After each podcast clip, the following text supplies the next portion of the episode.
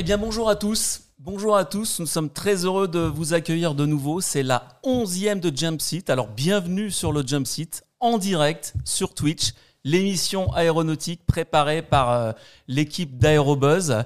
Alors, bah, on est très content parce que c'est une émission vraiment euh, spéciale aujourd'hui. Je pense que certains, beaucoup d'entre vous sont déjà au courant. On va parler du Rafale tout au long de l'émission. On a un super invité qui a fait le déplacement. On va vous le présenter euh, pour ceux qui ne le connaissent pas, mais ça m'étonnerait dans quelques secondes. Tout d'abord, on commence avec Antoine qui est là sur le, le plateau. Alors, Salut, pardon, il fallait que je commence par Frédéric. S'il te est, plaît, oui. les, les- les premiers ratés de l'émission.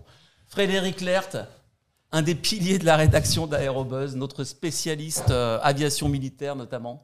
Il a pris l'avion ce matin très tôt de Bordeaux pour nous rejoindre. Très gros Ça bilan carbone, très gros bilan carbone pour moi. ouais, je suis vraiment 45 désolé. minutes de vol, presque autant en voiture. 55, 55. Parce que voilà, 55 minutes. Oui. Et alors, ça te fait- t'a fait quoi de prendre l'avion ce matin C'était une découverte pour moi. Ouais. Non, non, c'est une Tu journée qui a très bien commencé. J'ai commencé par un 319 de d'EasyJet. Pas de pub, on a dit en plateau. Et puis ça s'est terminé par ta Dacia. Et là, j'étais un peu déçu quand Pas même. de pub, on a dit. Par une voiture roumaine, pardon. Donc de l'Airbus à la Dacia, ça sera la thématique d'une prochaine émission. Antoine, notre euh, jeune pilote, chroniqueur, spécialiste des jeux vidéo en ligne aéronautique. Comment ça va Antoine? Eh ben super, toi? Bah ça va, merci. Eh ben nickel. Super. Martin est à la régie derrière, on le salue parce qu'il fait un super boulot euh, pour le plateau et la réalisation. Alors, à, côté, à ma gauche, je sais pas comment c'est à l'image, on ne le présente plus, le capitaine Jean-Guillaume Martinez, alias Marty. On est très heureux de t'accueillir. Eh bien, moi également, je suis content d'être euh, sur le jump site avec vous pour Alors- Aérobuzz. Ben ouais, alors on- vraiment, on est, on est très touché de ta présence parce que tu as tout de suite répondu euh, oui pour, euh, pour venir. Et, euh, et c'est vraiment chouette. Voilà, euh, ça fait un moment qu'on voulait faire une spéciale rafale. Et ben, on est très content que tu sois là. On a plein de questions à te poser. Donc, je vous avertis, l'émission va durer 3-4 heures aujourd'hui. Restez avec nous, on fera une pause pour le déjeuner Ou pas. Ou pas. Alors comme d'habitude euh, sur le sur le jump site, on a on va parler, on va faire le, débr- le débrief des actualités, on va faire le, le jump site avec avec euh, avec Marty, on va parler culture aéro, point fixe avec Frédéric, tout autour du Rafale. Alors tradition, quand on commence l'émission, c'est le chiffre euh, de la semaine. T'as pas le droit de répondre, Marty.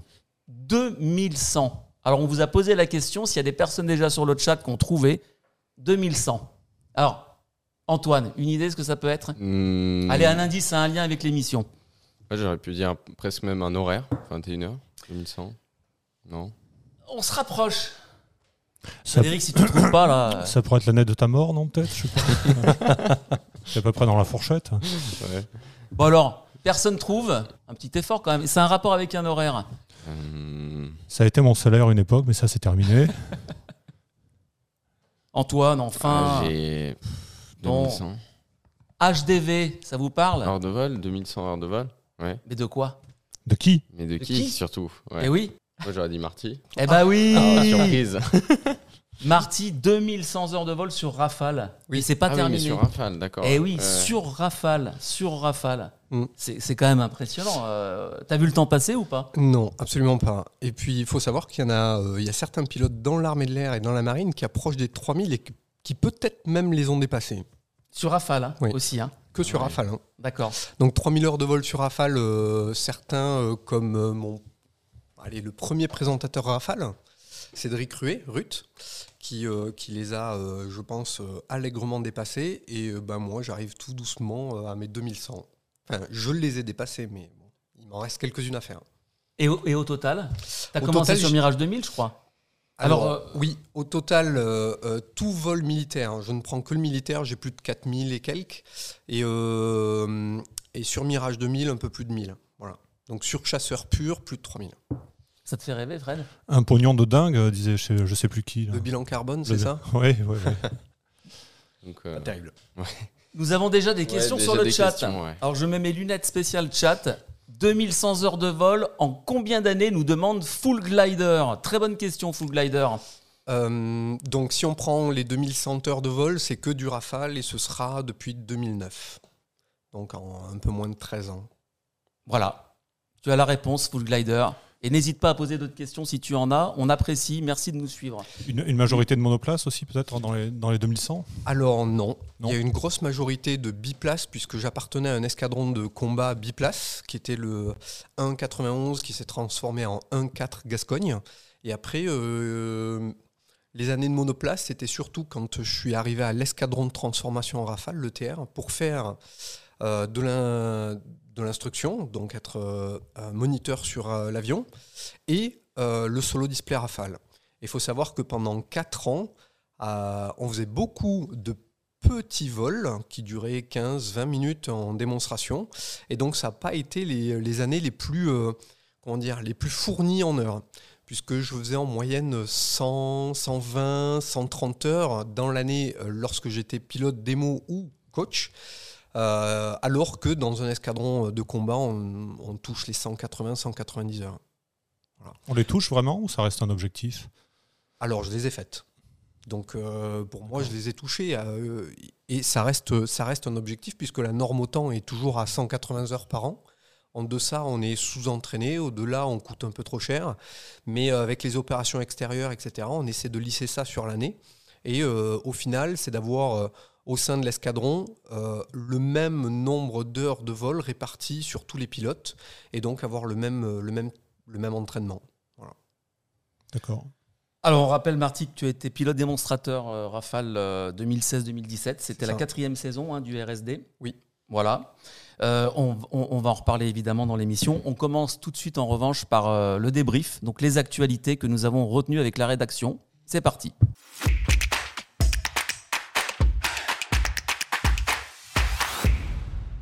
Alors comme vous le savez, on retient, euh, nous retenons quelques actualités euh, de la semaine ou des jours passés. On ne peut pas tous les aborder aujourd'hui évidemment.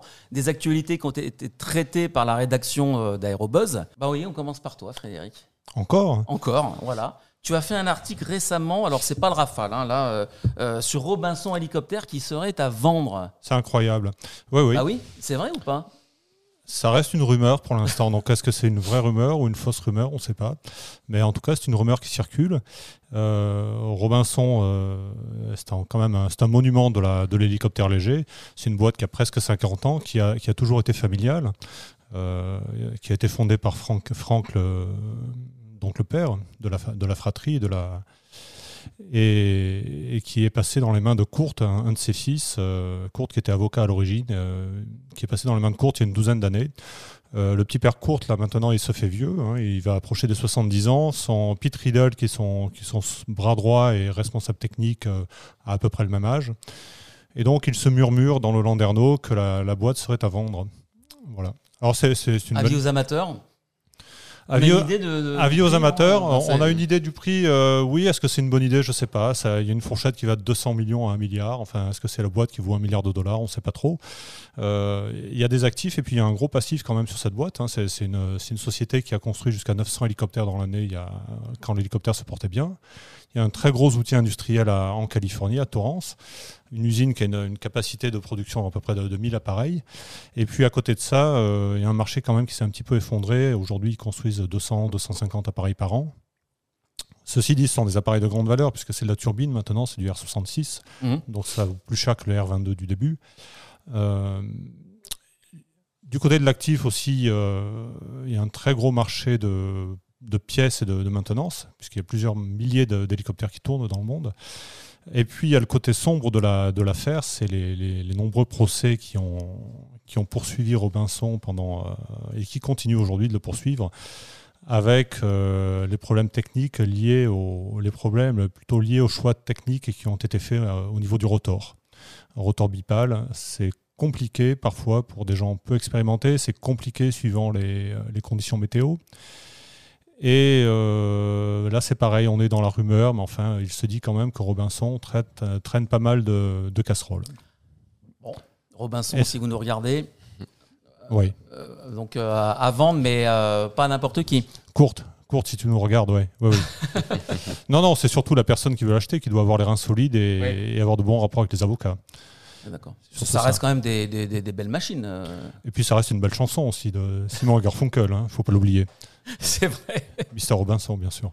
On la passera en fin d'émission si on a le temps de la retrouver. Je crois que tu voulais la chanter, non? Non, pas. pas Non? euh, Bon. euh, Antoine, peut-être hein Ah non, pareil, on va éviter. T'es trop jeune, toi. Et oui, puis surtout, il fait beau. J'aimerais éviter qu'il pleuve en fin de C'est vrai qu'il fait encore beau là, euh, Ouais. en tout cas sur la région, partout en France, je pense. Je sais que vous nous regardez de partout, donc. Petite question euh, à propos des toujours sur les hélicos. J'ai lu, Marty, si tu n'avais pas fait pilote de chasse, ça t'aurait plu de faire pilote d'hélico?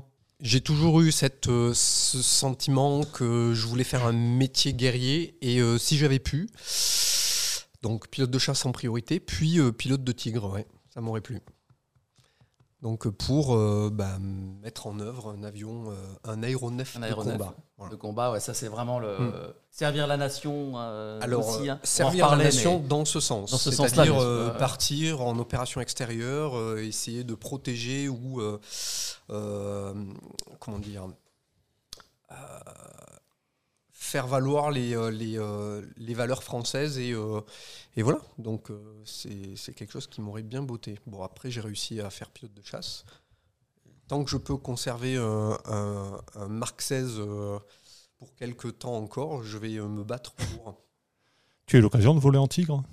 Jamais. Non? Non. Jamais, euh, malheureusement. Euh, J'ai eu lors de meetings euh, l'occasion de m'asseoir à l'intérieur du Tigre, même porter le casque euh, Ah oui. euh, pour pouvoir euh, manœuvrer le canon, etc. C'était euh, extrêmement euh, euh, intéressant, voire euh, l'IHS, c'est l'interface euh, Home System, euh, qui pour euh, deux aéronefs de la même époque, on va dire, sont euh, bien différents. Ouais.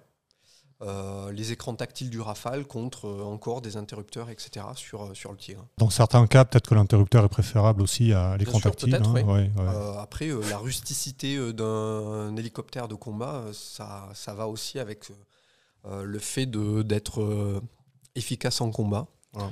Par contre, je crois, je crois me souvenir que pour la place arrière du tigre, il faut avoir trois jambes. Parce qu'il y, a il y a trois pédales. Il y a une pédale pour la radio. Il y a, enfin, il y a, pas, mal de, il y a pas mal de trucs et il faut. euh, Alors, je ne suis pas Ouais. monté en place arrière, donc je ne peux pas répondre à cette question, mais euh, ok, je ne savais pas. ouais, ouais, c'est la place du, du chef de mission et Mmh. effectivement, il, a, il est au four et au moulin en permanence. Très compliqué comme poste. On va apprendre plein. Alors voilà, il faut juste qu'on rapproche un petit peu le micro de Marty. Voilà, voilà. On va apprendre plein de choses dans cette émission, plein de choses. D'ailleurs, alors le chat, Full Glider nous dit, on reparle, de- on revient un petit peu sur la, la vente potentielle de Robinson. À titre de comparaison, Textron a acheté Pipistrel pour 218 millions de dollars. Ouais. C'est pour ça que je parlais de 200 millions de dollars d'ailleurs. Mais Pipistrel, c'est pas du tout la même dimension que, que Robinson. quoi.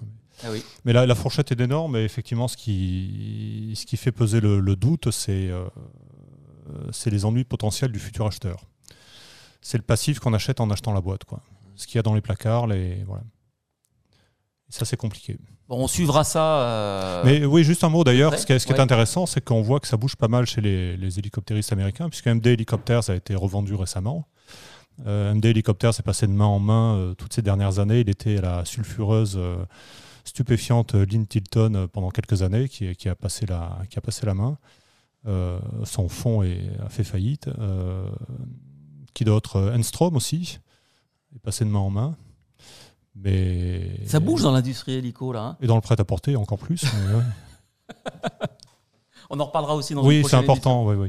Alors, on Euh, parlait. euh, euh, Antoine, non, tu voulais non, dire quelque chose? Non, mais je regardais le chat justement. Oui. Il y a aussi Franck Mi qui dit pas la même dimension, mais Pipistrel a, a des brevets qui peuvent, voir, qui peuvent valoir très cher à l'avenir.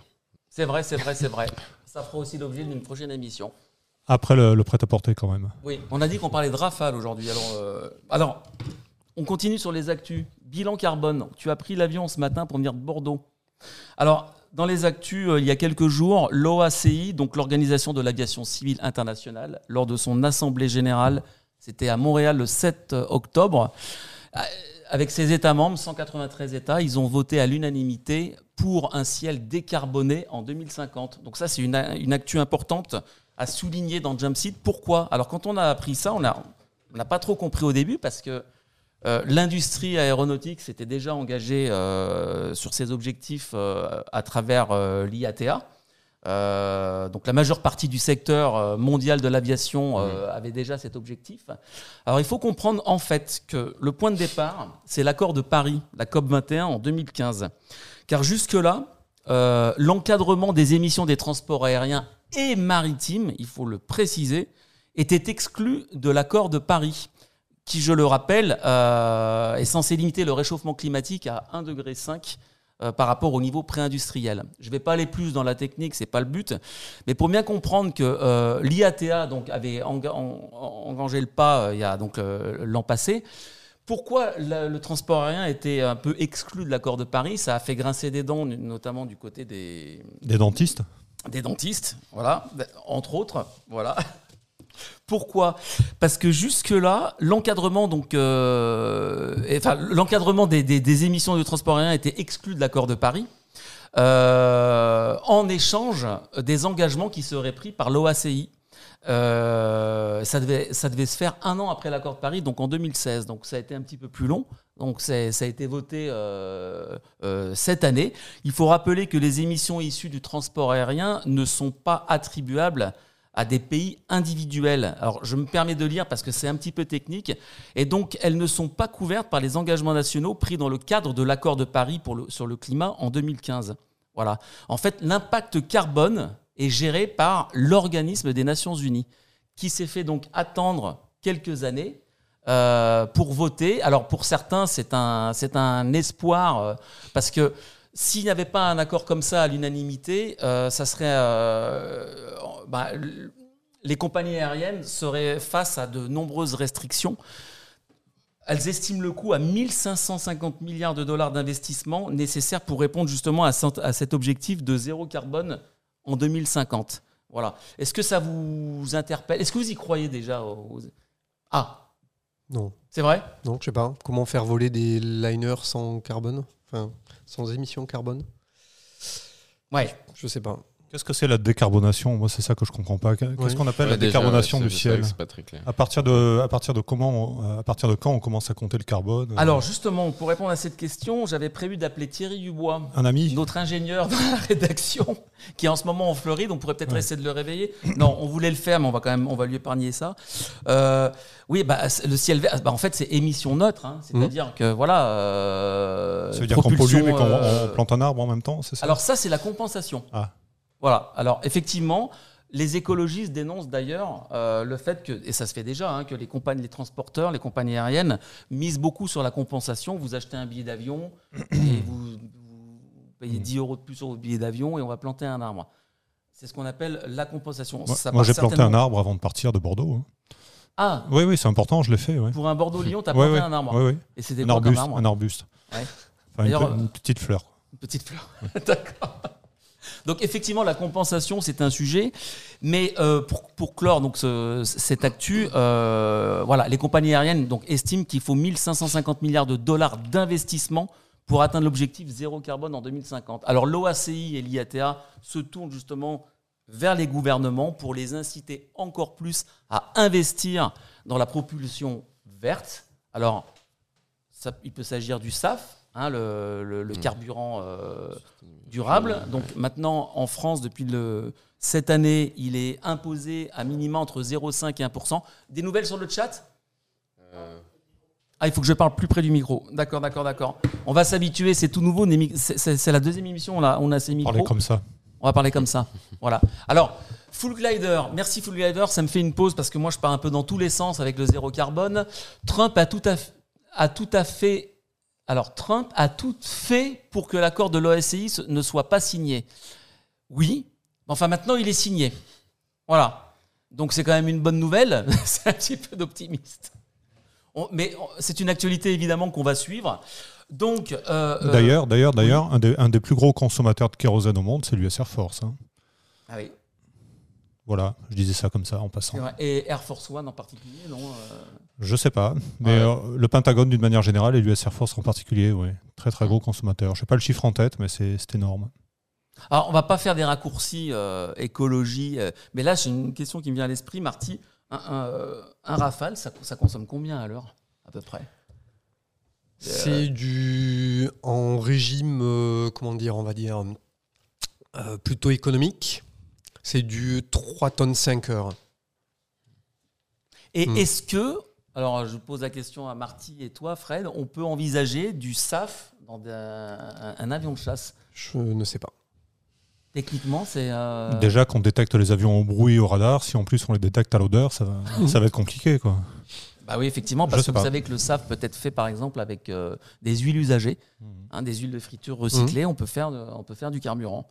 Alors, euh, il faut noter que le SAF euh, permet de réduire de 80% les émissions de CO2 par rapport au kérosène euh, classique. Mais voilà, les capacités de production sont encore très, très faibles, ça coûte cher. En 2019, c'était moins de 0,1% du kérosène classique en, en production, le SAF. Mais Airbus et Boeing se sont engagés, engagés à ce que leurs avions puissent voler 100% SAF d'ici à 2030. Voilà. Soit 5 ans avant que, en théorie, si Airbus tient ses promesses, le premier avion euh, 100% propulsé hydrogène puisse voir le jour et voler. Donc en 2035. Est-ce que vous me suivez toujours? Oui. Bon, Moyennement. C'est compliqué. Hein. c'est compliqué. Ouais, hein. c'est vrai que c'est compliqué. Je savais que cette actu, elle serait. Voilà. Bon. Bon, on, en- Bref. on reviendra en 2035 pour savoir si tout ça, ça s'est fait, bien sûr. Oui, puis en 2050 pour voir si le ciel sûr. euh, est propre. En tout cas, on Ouais. peut et, quand même. et toi euh, aussi, d'ailleurs. on peut quand même euh, juste voilà noter que voilà il y a après l'IATA l'OACI maintenant à Si, mais, ouais. 6 mai pour, un- pour un ciel décarboné en 2050 évidemment nous serons là en direct sur Twitch si ça s'appelle toujours Twitch pour voir si c'est vrai Pas le matin parce que j'ai le plombier qui passe, mais l'après-midi, oui. ouais puis tu t'es levé tôt ce matin hein. Oui, très Bon. dur. On revient un petit peu en arrière, mais c'est normal, hein, c'est un talk show, on est en direct sur Twitch, donc on part dans tous les sens, mais on va quand même tenter de restructurer l'émission qui euh, porte C'est du sur direct le Rafale. Voilà, pour le moment, on parle pas du Rafale, c'est normal. A priori, les SAF tournent dans les mêmes turbines que le kérosène, donc pas de problème pour en mettre sur des avions de chasse, peut-être adapter le système d'injection combustion. C'est intéressant comme remarque de Franck Mi, pourquoi pas Mmh. Hein, Mais euh, c'est vrai que techniquement parlant, enfin bon après je je bosse pas pour Dassault, mais c'est vrai que quand on voit déjà sur une voiture pour adapter passer au bioéthanol, hmm. c'est qu'une histoire de reprogrammation. sais pas, quoi. On termine le débrief, on a pris un peu de retard avec les créneaux de vol rétablis en Europe. Et ça, c'est toi, Antoine, qui va Ouais. nous en parler. Effectivement, ouais, j'ai fait le tour un petit peu de l'actualité. Je trouve ça assez intéressant parce qu'on entendait parler avant le Covid et puis après on s'est dit bah, qu'est-ce que c'est devenu? Oui, c'est quoi un créneau de vol Et ben d'ailleurs justement, ouais, je vais y venir à un créneau de vol ou, ou slot. On peut appeler Slot. ça aussi un slot. Slot, Euh, pas slot. Je t'expliquerai. Ouais. Vas-y. Euh, en gros, c'est un créneau horaire euh, qu'un avion a, qu'on lui, on lui attribue en gros, et qu'il doit respecter. Euh, J'ai plus envie de dire de bêtises, mais je crois que c'est moins 5 plus 15 à vérifier. Euh, faudra que je re- me remette dans les bouquins parce que ça change souvent en fonction des nouvelles réglementations, ça va assez vite. Euh, et en gros, il a donc cette fenêtre horaire à respecter. Si jamais il ne peut pas respecter cette fenêtre horaire pour X ou Y raison, ben en gros, il doit attendre un nouveau créneau. Et c'est pour ça que souvent on voit des avions où c'est peut-être déjà arrivé aussi en compagnie.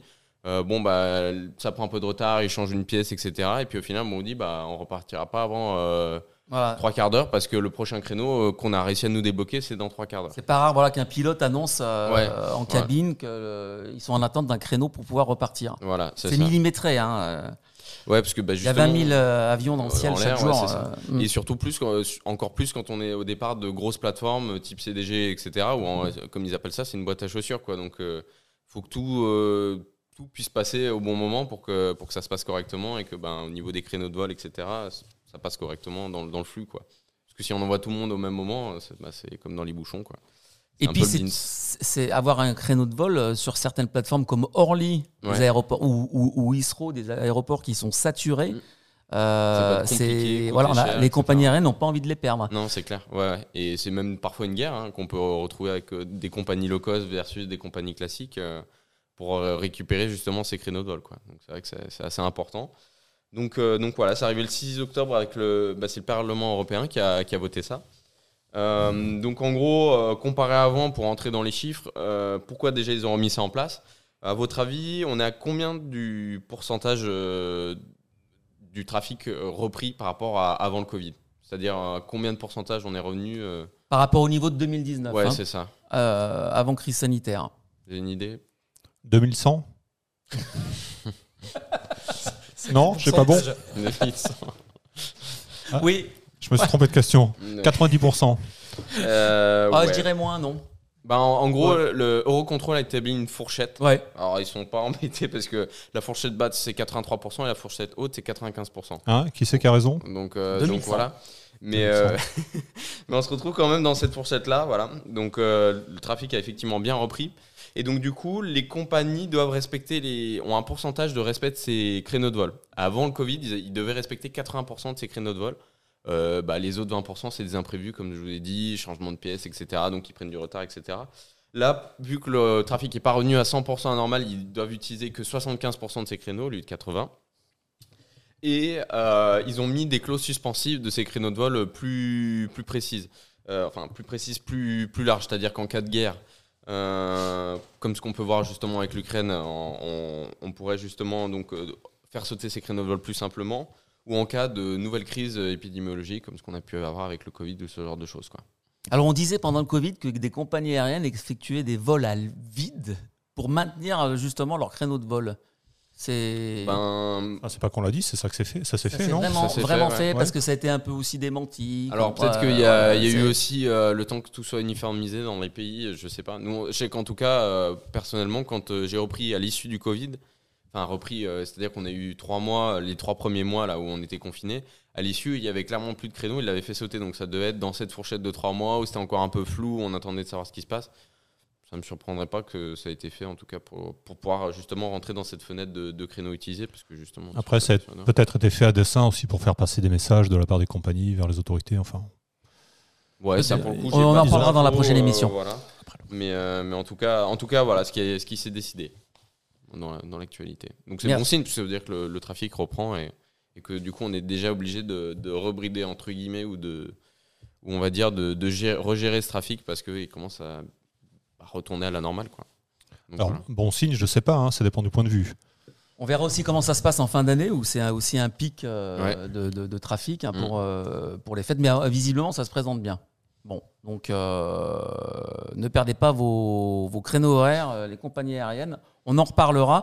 Alors, il y a Ulfred aussi qui, intervient. La Lufthansa avait clairement menacé de faire des vols à vide et avait donné le chiffre de, de vols à faire qui était de. bah, Il n'y a pas le chiffre, mais c'était justement pour maintenir ces créneaux, euh, Ouais. ces, cré- ces créneaux de vol. Ouais, c'était sûrement au début de la crise euh, en Exactement. disant Ouais, ouais. c'était ça a dû se passer en début de crise parce que ça a été vite euh, au bout de trois mois ça avait été régularisé cette histoire où ils les avaient dit on, bah, on les arrête euh, temporairement quoi.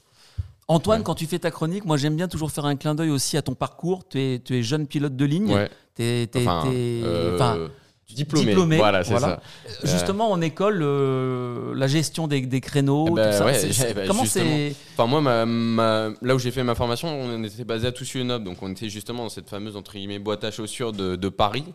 Et euh, bah, les créneaux, nous, on s'en mange euh, souvent, quoi. Donc, euh, donc voilà, donc là c'était hyper pratique parce que moi j'ai fait toute ma formation sans créneau entre guillemets. J'ai eu un ou deux créneaux au slot, mais eux, pour le coup, là, ils ont repris Euh, et ça devient de plus en plus compliqué. Des fois, euh, juste sur euh, parce qu'on a eu un retard pour faire le plein de l'avion, on, appelle ça faire un délai sur notre plan de vol.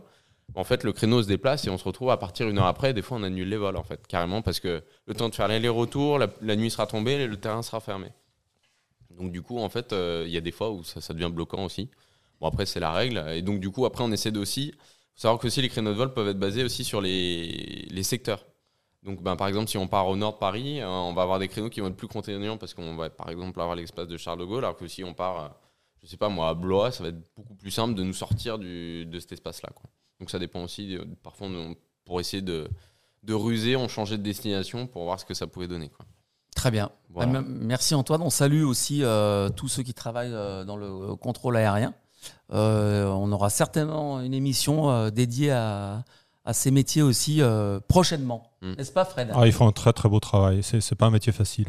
Bon, alors on parlait de ciel décarboné tout à l'heure, donc vous voyez un peu l'enchaînement très logique euh, de la rubrique débrief. On va parler maintenant d'un- d'une patrouille électrique. Donc normalement, Martin doit envoyer des images. C'était à Royan, le 27 septembre 2022. C'est bien ça, hein Martin? Voilà, voilà, voilà. Deux pipistrelles de Willis Electro se sont retrouvés dans le sillage du prototype électro-hybride Casio 1 de Voltaero. Voilà. Alors pour certains, il s'agit de la première patrouille euh, électrique de l'histoire de l'aviation. Alors comment ça s'est passé? Ben faut savoir que Royan c'est un peu le port d'attache de Voltaero. C'est là que Jean Botti et son équipe développent leur projet d'avion euh, hybride électrique euh, Casio. Et ce jour-là, Didier Esten était aux commandes de l'avion. Il effectuait le 174e vol d'essai du Casio 1. Et non loin de là, Olivier Michaud et Michel Mesley, deux instructeurs de l'aéroclub de Royan et de Soulac, lui ont proposé de le rejoindre donc en vol, chacun avec un Vélis, et ils se sont retrouvés ben, tous les trois en l'air. Donc euh, c'est vrai que je crois que c'est jamais arrivé. hein. Trois, Ah, trois avions avions euh, électriques, qui volent comme ça en patrouille, trois avions électriques. Alors, faut savoir qu'à Royan, euh, on exploite le Vélis électro dans les aéroclubs. euh, ils sont loués à la Fédération française euh, d'aéronautique depuis 8 mois, plus de 300 heures de vol, principalement en formation AB initiaux, mais aussi en vol découverte, vol de Ouais, qualification. c'est pas mal ça, ouais. C'est- Pour les vols de c'est- ouais. découverte, c'est des vols qui sont courts, c'est vrai que c'est T'as volé toi déjà dans le Antoine Non. non, pas encore. Non, par contre, on avait le Fox W Alpha Bravo qui était Ouais. basé justement à Toussus. Et Ah euh, oui, bah, genre, en fait, on l'entendait souvent tourner à la radio. C'est le premier hein, d'ailleurs. Et c'était ça qui nous avait surpris, c'est que bah, il est prêt à décoller, mais bah, le mo- l'hélice tourne pas quoi. Donc c'est la première chose qu'on s'était fait en remarque avec les avec les instructeurs et tout. C'est vrai que c'est. Et puis ça avait un, un vrai couple euh, au départ. Et on n'entend tourner qu'à la radio. Oui, c'est clair. Oui. Voilà. Et moi, ça me donne une idée d'ailleurs, la marche verte, la patrouille marche verte qui volait avec les Cap 10, euh, ou Cap 10 ou Cap 20 ou Cap 200, je sais plus combien, accrochés les uns aux autres. Oui. Et ben, ils pourraient mettre un avion euh, batterie au milieu et puis euh, Mhm. passer les câbles et, et voilà. Ben, on va laisser, on va passer le message euh, À Jean-Pierre Otelli. Bonjour euh, Jean-Pierre. voilà, aux ingénieurs, à Jean-Pierre qui nous regarde comme d'habitude. Bien sûr. Voilà. Pourquoi tu Euh, ris? Pardon. Marty, t'as as déjà volé toi dans, un, dans le Jamais. jamais. Non, pas d'électrique pour le moment. Mais ça peut être intéressant, hein, effectivement, le couple, euh, le silence, euh, ça, peut, euh, ça peut donner une de nouvelles sensations. Après, je ne sais pas quel euh, temps de vol maximum on 30 peut faire. minutes. je 30 pense. minutes. Enfin, pour moi, sur le Vélis, pour moi, en tour de piste. Les 30 autonomies sont encore euh, Ouais, assez euh, relativement 30 minutes avec la, la sécurité derrière. hein. Ouais, C'est- ouais. ouais. Oui, il y a une marge aussi à rajouter, etc. Effectivement, euh, là, comme il l'emploie pour de l'instruction, pour faire des tours de piste, à proximité d'un terrain, c'est pas mal. Oui, pour la pour, pour l'école, c'est quand même euh, voilà. On peut faire aussi un clin d'œil à l'ULM hein, euh, qui Je- voilà. Alors un clin d'œil. Ça c'est le mien, ça c'est le celui de Fred. Bah, tiens, vas-y, t'es en direct. là, Encore Fred. un bah, je Ton clin d'œil. change d'œil alors. Voilà, euh, Air Création, par exemple, l'entreprise euh, ardéchoise est, est en train de terminer la mise au point d'un pendulaire euh, électrique. Pareil, les autonomies sont à peu près pareilles. Mm. Bon, il y a des contraintes, le poids des batteries, euh, c'est- pour le moment c'est du monoplace. Mais voilà, c'est- quand même très encourageant. Euh, merci à Gilles Roy qui a, qui a- qui a couvert cette actualité euh, et qui nous met une anecdote quand même intéressante. Enfin, c'est même plus qu'une anecdote. À Royan, euh, c'est là qu'a volé le Cricri euh, MC15E. C'était le tout petit avion, la biplace euh, quadrimoteur, même euh, électrique de voltige, euh, dès 2010. Ça fait déjà, ça fait quand même déjà Mm. quelques années. On le voyait voler. euh, J'avais fait des photos de ce- cet avion en vol. Ouais. On avait eu droit à 2 minutes 30 pour faire les photos. hein, le temps qu'il Mhm. décolle, qu'on rassemble, Ouais, qu'on fasse les photos qui se reposent. ouais. Mais c'était euh, ouais, c'était intéressant. Ouais. comme, euh, On a deux trois, deux, trois commentaires. Il y a du monde sur le ouais, chat. Ouais, ça parle beaucoup là. Vas-y Antoine, dis-nous. Alors le monoplace, euh, le- euh, enfin il est monoplace le Cricri disait justement. Euh, Oui, pardon, oui, oui, quadrimoteur monoplace. Ouais, ouais, c'est ouais. ça. Et ensuite on a Franck May du coup qui nous disait plus précisément Royan exploite un Vilis, l'autre étant de passage. Il est resté quelques jours ou semaines sur place. Ouais, donc pour le justement je pense juste pour le vol en patrouille. Ils ont profité pour proposer des baptêmes aux pilotes du CRA à Nouvelle-Aquitaine. Donc j'ai j'ai un peu suivi le, le dossier, 23 minutes de vol pour ma part, pour un, un vol en, en Vélis. du coup, je suppose. Très bien. Du, du coup, il faut recharger la batterie à chaque fois, donc il fait un vol par jour? Non, non, non, il change la batterie. Il change la batterie, Ouais. donc Ouais. dans ce principe, c'est beaucoup plus efficace. Ouais. Oui, volent avoir pas mal, hein. euh, Quelques, quelques batteries euh, dans le hangar. Ouais.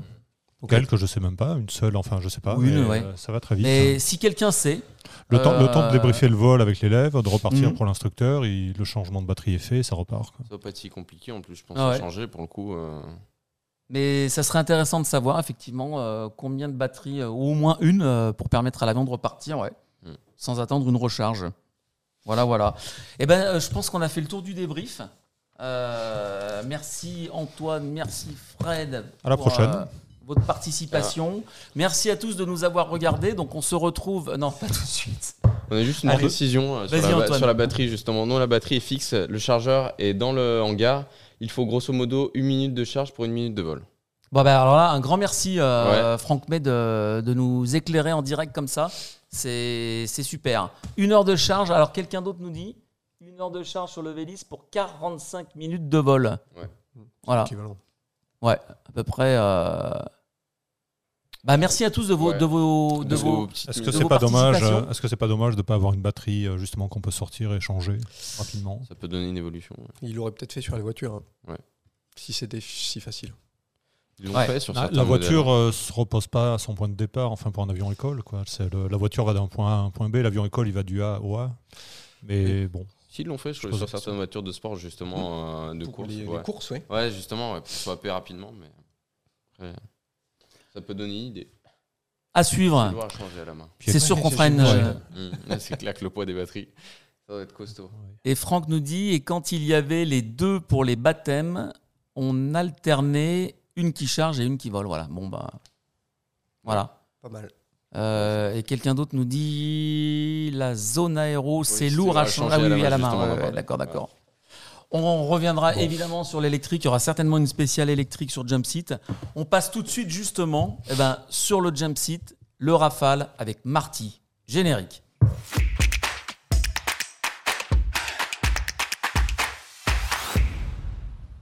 Alors voilà, notre invité aujourd'hui, c'est Marty. Merci encore d'avoir euh, bah, d'être venu aujourd'hui Avec plaisir. de Saint-Dizier. C'est enfin voilà, on est c'est super. On est vra- vraiment content de t'avoir. Donc on va parler maintenant euh, principalement du Rafale jusqu'à la fin de l'émission. Jean-Guillaume, capitaine Jean-Guillaume Martinez, hein, pour euh, ceux qui ne connaissent pas son prénom, hein, c'est Jean-Guillaume. Martinez dit Marty, tu as été donc pilote 4, euh, démonstrateur du, du RSD 2016-2017. Mais alors, moi je voulais commencer comme ça. Il paraît que dès l'âge de 2-3 ans, tu, voulais, tu savais ce que tu voulais faire. Euh, oui, ça a commencé tôt. Mes parents qui, euh, qui m'ont transmis, surtout mon père, qui m'a transmis cette fibre pour euh, la- l'aviation militaire. Et, euh, et j'ai souvenir qu'il m'avait filmé alors que j'étais tout petit en train de jouer avec une maquette d'avion euh, et dire que je voulais être pilote de chasse. Alors c'était en Super 8. Vous, vous avez peut-être, oui, vous avez connu ça, les Sûr. Super 8, bien sûr. Oui. Peut-être pas Antoine. entendu parler. J'ai vu les vidéos de mes, mes parents, en tout cas en Super 8. Mais... Et donc ils ont cette vidéo, ils me l'ont montré euh, alors que j'étais euh, tout jeune rentré dans l'armée de l'air et voilà. Donc euh, depuis tout tout petit j'ai pu faire ça. Enfin, j'ai eu cette vocation qui s'est entretenue au fur et à mesure des, euh, des années, euh, primaire, collège, lycée. Et quand euh, j'ai appris qu'il fallait juste un bac pour pouvoir faire euh, et présenter les EOPN, donc les élèves officiers du personnel navigant, j'avais la première clé pour pouvoir euh, prétendre aux sélections avec ce bac. Donc voilà, ça, ça c'est intéressant. hein. Toi, tu as fait le, la- après le bac. Exactement. Tu as, présenté euh, Ouais. Alors, euh, euh, mon seul objectif était de passer ce baccalauréat. Donc, c'était un bac S option maths avec technologie industrielle.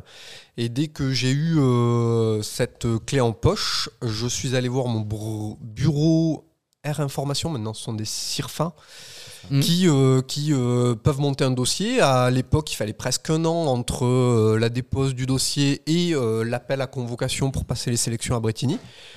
Et donc pendant une année, je ne me voyais pas rester à la maison à ne rien faire ou me préparer juste dans l'éventualité de réussir. Et donc je suis parti en IUT à Montpellier euh, pour assurer des arrières, avoir un plan spare éventuel. Et euh, donc quand les sélections euh, sont passées, donc ça dure 4 jours, maintenant ça se fait du côté de Tours. Eh bien, première journée de tests psychotechniques et psychomoteurs réussis. Bah, le reste des épreuves ont aussi été validées. Et chose qui ne se fait plus maintenant. On, a, on avait euh, cinq semaines de sélection en vol qui se passaient à Cognac sur euh, simulateur et TB30 Epsilon. Donc maintenant, après les sélections à Tours, ils vont directement intégrer l'armée de l'air. Voilà. Donc ces sélections, j'avais jamais volé avant. Euh, j'avais juste eu un baptême en DR400 et un petit Cap 10 du côté de Montpellier pour voir si la troisième dimension me plaisait. Et euh, c'était le cas. Donc, euh, Donc là, tu avais 20 ans, hein, premier vol, c'est à peu près. hein. oui, Voilà. Ouais. Euh, donc euh, j'avais 18 en ayant euh, passé mon bac, quelques baptêmes de l'air et après attente de dossier, ce qui fait que je suis pas rentré en deuxième année d'IUT puisque ces cinq semaines allaient, créer une grosse rupture dans mon, ma scolarité et j'avais négocié avec Montpellier le fait que je puisse réembrayer ma deuxième année un peu plus tard. Et il l'avait accordé et comme ça a été validé aussi. Ben, j'ai quitté l'IUT, je suis parti directement dans l'armée. Les, cinq semaines euh, dont tu dis qu'elles ne se font plus aujourd'hui, Oui. est-ce que c'est comparable à ce que fait toujours la marine sur les Cap 10 C'est-à-dire que c'est vraiment une, euh, une progression pour voir comment l'élève, enfin le, oui, l'élève réagit et, Ah. au- à l'accumulation de connaissances qu'on lui demande et Alors, aux exigences de plus en plus Je fortes. ne sais pas trop quel est le contour de cette sélection euh, marine sur Cap 10. Quoi qu'il en soit, nous, c'était extrêmement progressif et c'était. euh, euh, on nous euh, transmet des briefings au sol, les procédures, etc. Tant normal que secours. Et ça commençait où bah, la première mission, c'était mettre en route le moteur de l'Epsilon. Et au fur et à mesure, sur sept missions, puisqu'on avait sept vols de sélection, on avait un canevas de- d'objectifs et de- d'exercices à exécuter qu'il fallait donc forcément euh, reproduire euh, en vol. Euh, alors c'était, comme je le dis, très progressif dans le sens où premier, premier exercice, il était démontré par l'instructeur. Ensuite, cet exercice était accompagné avec l'instructeur et le pilote élève L'élève et- était en place avant, dès le début ou- en place Ouais. avant de suite, oui. Et à la fin, il était euh, testé en quelque sorte sur la troisième mission, le troisième vol. Il fallait, bon, bah, tu me fais euh, euh, une boucle par exemple, et il fallait que ça corresponde euh, au, au manuel. Donc, ben, dans, dans ce sens, on voyait quelle était la capacité du jeune à absorber ce qu'il avait dû apprendre et à le restituer surtout, et sur ces sept missions. Ce qui était un peu troublant, mais quand on rentre dans l'armée, on n'a pas l'habitude. Du coup, il n'y avait pas de débriefing. On finissait le vol, on rentrait dans notre salle euh, où tous les jeunes euh, euh, prétendants euh, se retrouvaient et on ne savait pas si notre vol avait été euh, plutôt bon ou mauvais ou euh, comment se situer pour pouvoir corriger le vol suivant. Et donc, euh, ben, ça, facile c'était assez se troublant. comparer aux autres, Ouais, alors, c'est hein. Et puis on n'arrivait pas à se Ah, pas comparer aux autres. Ouais. On, on- on ne savait même pas si euh, ce qu'on avait produit comme, comme euh, technicité était euh, correct ou pas. Donc euh, bien, on essayait d'avancer tout doucement. Et à la fin de ces sept, euh, sept missions, il y avait un conseil d'instruction qui déterminait si on était apte à poursuivre ou pas. Et peut-être même euh, réorienter en tant que navigateur. Voilà. Donc je pense qu'on était une promo de 25 peut-être. Et quelques-uns ont malheureusement pas réussi. Et les 25 gars qui formaient ensuite une demi-promotion à l'entrée à l'école de l'air à Salon de Provence pour débuter nos classes. Voilà, donc moi ça s'est passé euh, entre les mois de novembre et décembre 97 et euh, arrivé en janvier euh, 98 pour faire euh, la formation militaire de base, formation officier, puis les cours aéronautiques théoriques avant de retourner à Cognac pour pouvoir débuter l'école de pilotage de l'armée de l'air. Voilà. Donc euh, maintenant, euh, les petits jeunes euh, engagés, pilotes, euh, passent leur ATPL au sein de l'école de l'air à Salon de Provence. Salon, ouais. Voilà. Donc la, la période de phase sol est beaucoup plus longue puisqu'il faut euh, absorber presque un an d'ATPL. euh, 14 certificats. ouais. exactement. Et passer son brevet de planeur. hein.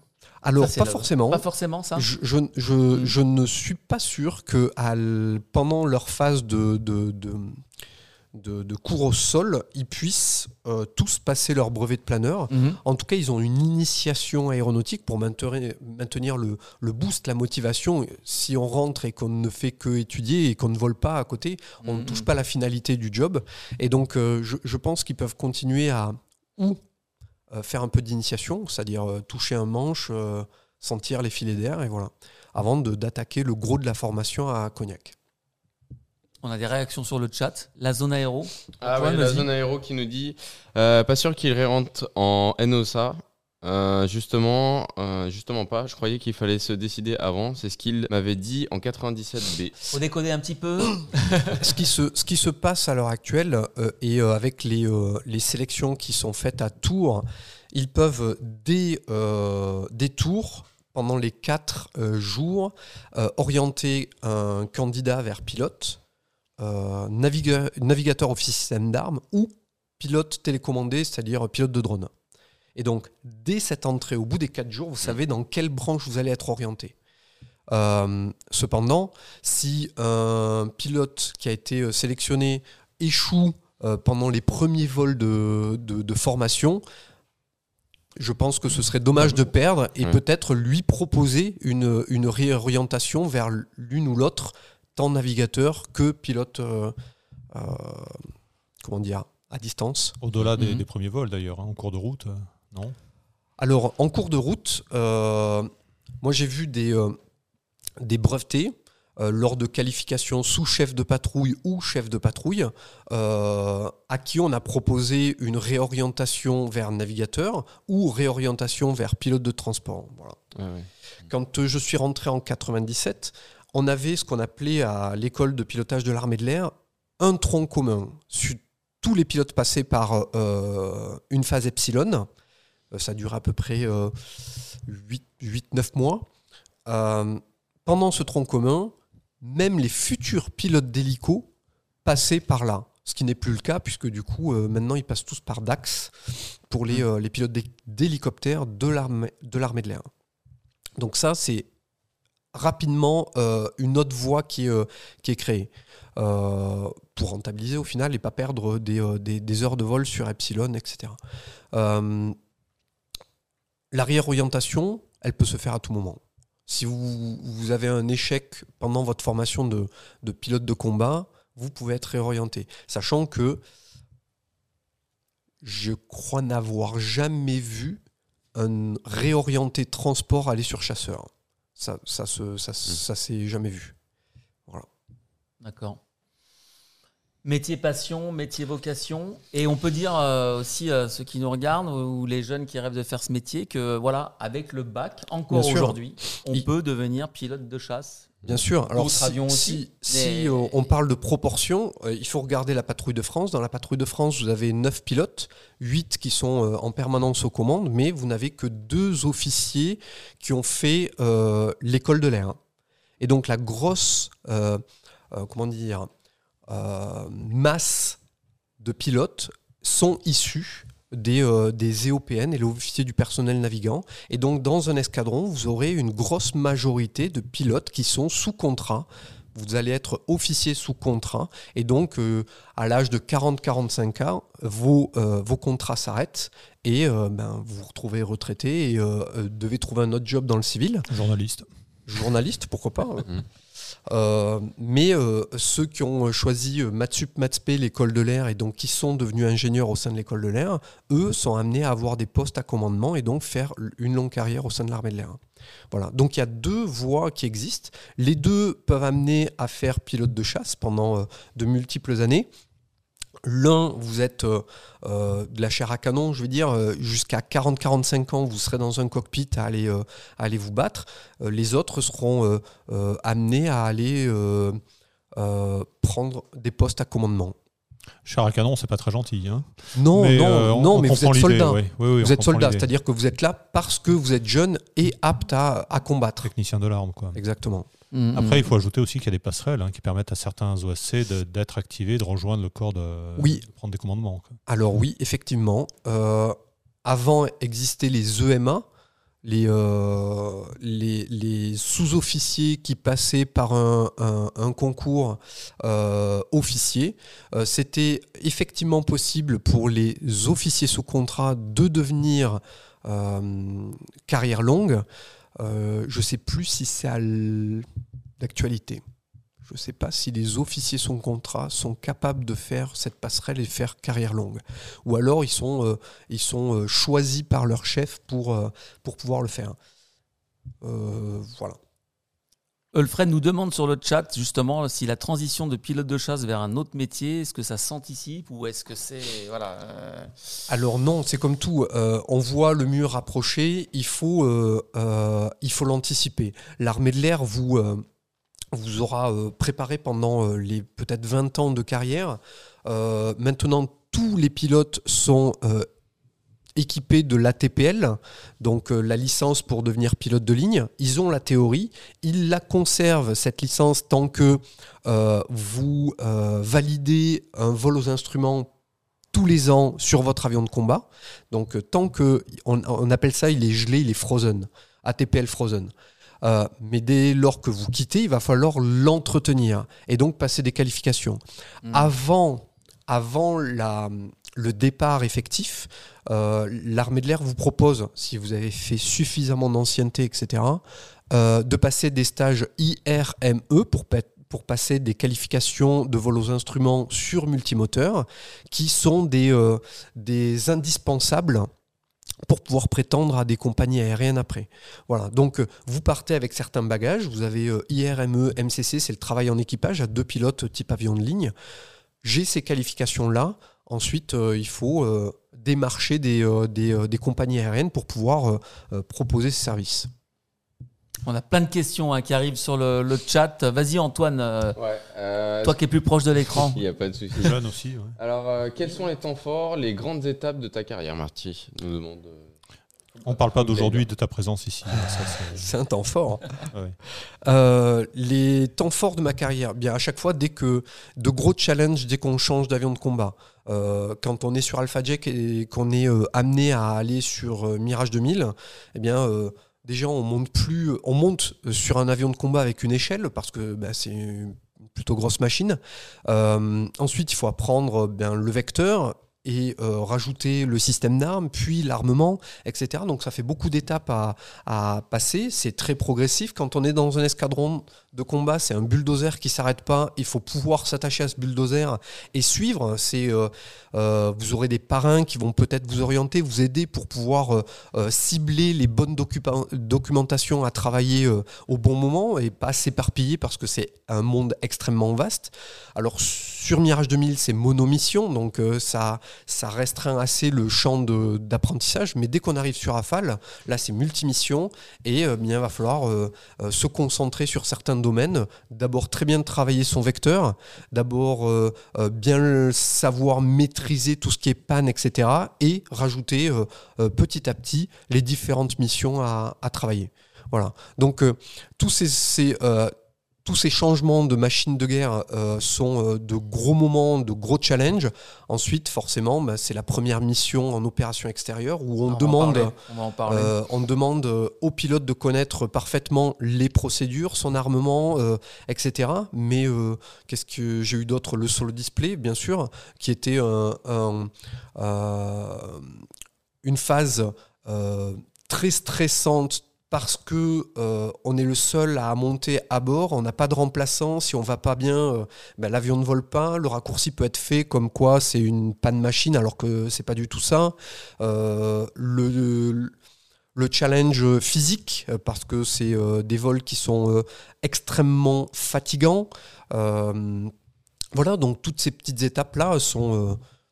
en fait, toute la carrière est top. Quoi. Voilà, donc on, on profite si on peut, tant qu'on n'a pas la tête dans le guidon, et plus on acquiert d'expérience, plus on va pouvoir voir loin et profiter de chacun de nos vols. Et cette machine, ce Rafale, Ah, on, va sublime. faire- on va en parler avec Fred euh, après dans Point Fixe, mais euh, parmi les temps forts, ton, ton, ton lâcher en Rafale, ton tout premier vol, euh, Alors oui, je m'en souviens. Qu'est-ce que tu as ressenti là. Euh, C'était sur un biplace, j'étais euh, seul à bord pour le solo. hein. Euh, la place arrière était, euh, était donc euh, du coup brêlée, donc personne, et on partait pour faire une mission à deux. Donc euh, j'ai été équipier d'un euh, leader euh, extra euh, qui était euh, Sam et euh, et, euh, et voilà. Donc euh, après on a ah oui, ouais, ouais. ça dépend forcément Quand des on vient du configurations. 2000, on sent une différence. On le ouais. sent la différence, bien sûr. Euh, J'ai encore croisé tout récemment euh, euh, un. Allez, pas un jeune, mais un gars qui a de l'expérience sur Mirage 2000, qui, euh, qui a fait son premier vol euh, sur Rafale et euh, qui, a, qui a ressenti cette différence. Et puis, on sent bien que cet avion-là est, est, est très. aseptisé qui aide au pilotage, on, on- on le guide plus qu'on ne le pilote, on ne se bat pas avec l'avion puisqu'il est terriblement assisté, mais c'est pour le bien de la mission, puisque l'essentiel doit être fait pour exécuter au mieux une mission de, de, de- de combat. Donc euh, euh, il y a beaucoup d'assistances qui permettent euh, de se focaliser sur son système d'armes, qui prend beaucoup, beaucoup, beaucoup de, euh, de cases.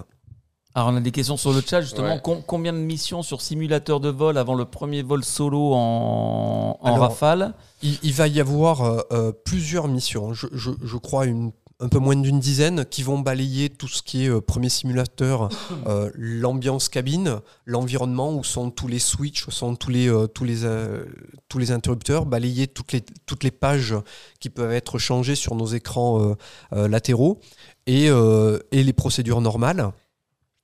Ensuite, vous allez avoir un simulateur qui vont un simu qui va balayer tous les types de pannes d'un euh, système. Par exemple, les pannes moteurs, les pannes carburant, les pannes hydrauliques, etc.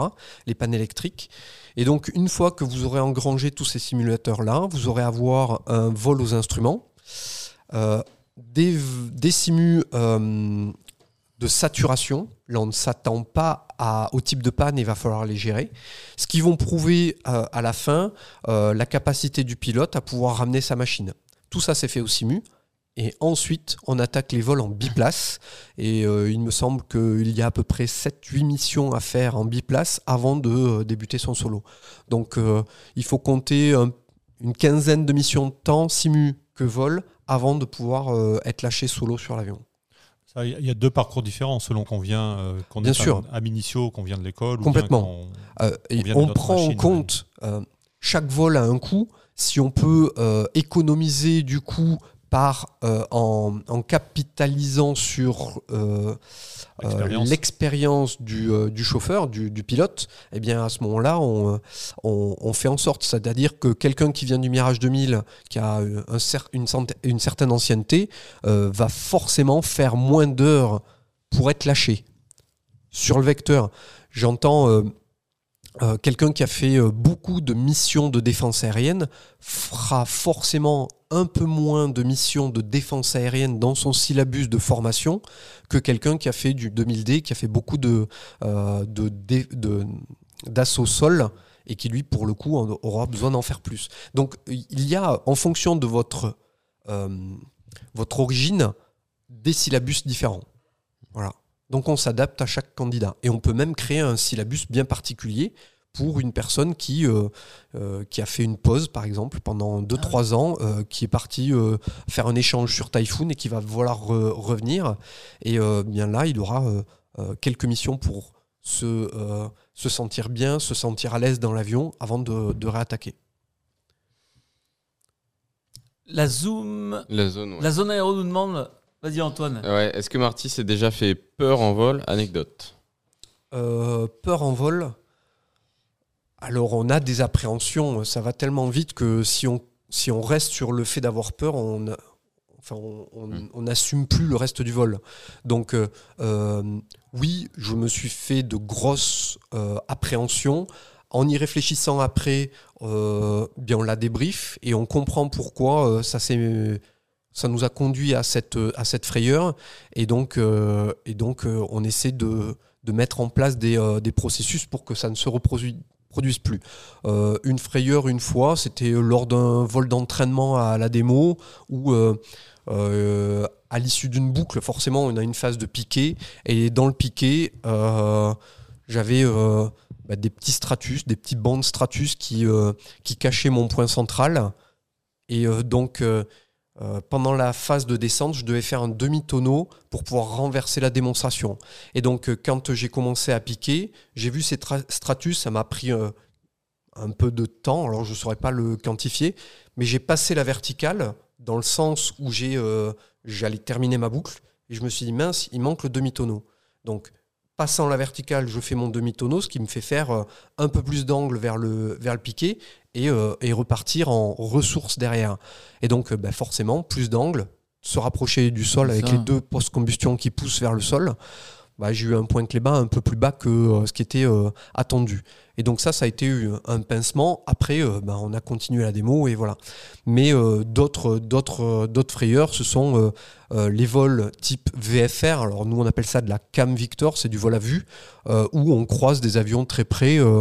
Euh, c'est voir éviter, qu'on soit chasseur ou euh, avion type ULM ou euh, voilà, on doit voir et éviter. Sur un avion de combat, on a une réactivité qui est quasi immédiate, pas d'inertie. Donc, si on tire sur le manche, on évite rap- rapidement. C'était dans, dans le Jura où, à l'issue d'une crête, on survole et il y avait un avion qui était juste en dessous. Alors, qui, qui respectait ou pas les règles de vol, la question n'était pas là, mais on est passé près. Donc, des parapentes aussi, il y a des, moments où euh, on va euh, faire du vol dans les, Alpes et euh, là, vous croyez, enfin, vous avez un petit flash fluorescent qui apparaît. Vous dites mince, il y a un parapente, donc je l'évite, mais ils sont rarement seuls. Et donc là, naissent un feu d'artifice de parapente, et ben, faut espérer ne pas en toucher un. Et, du coup, c'est avec l'expérience, on évite d'aller dans, dans ces secteurs-là.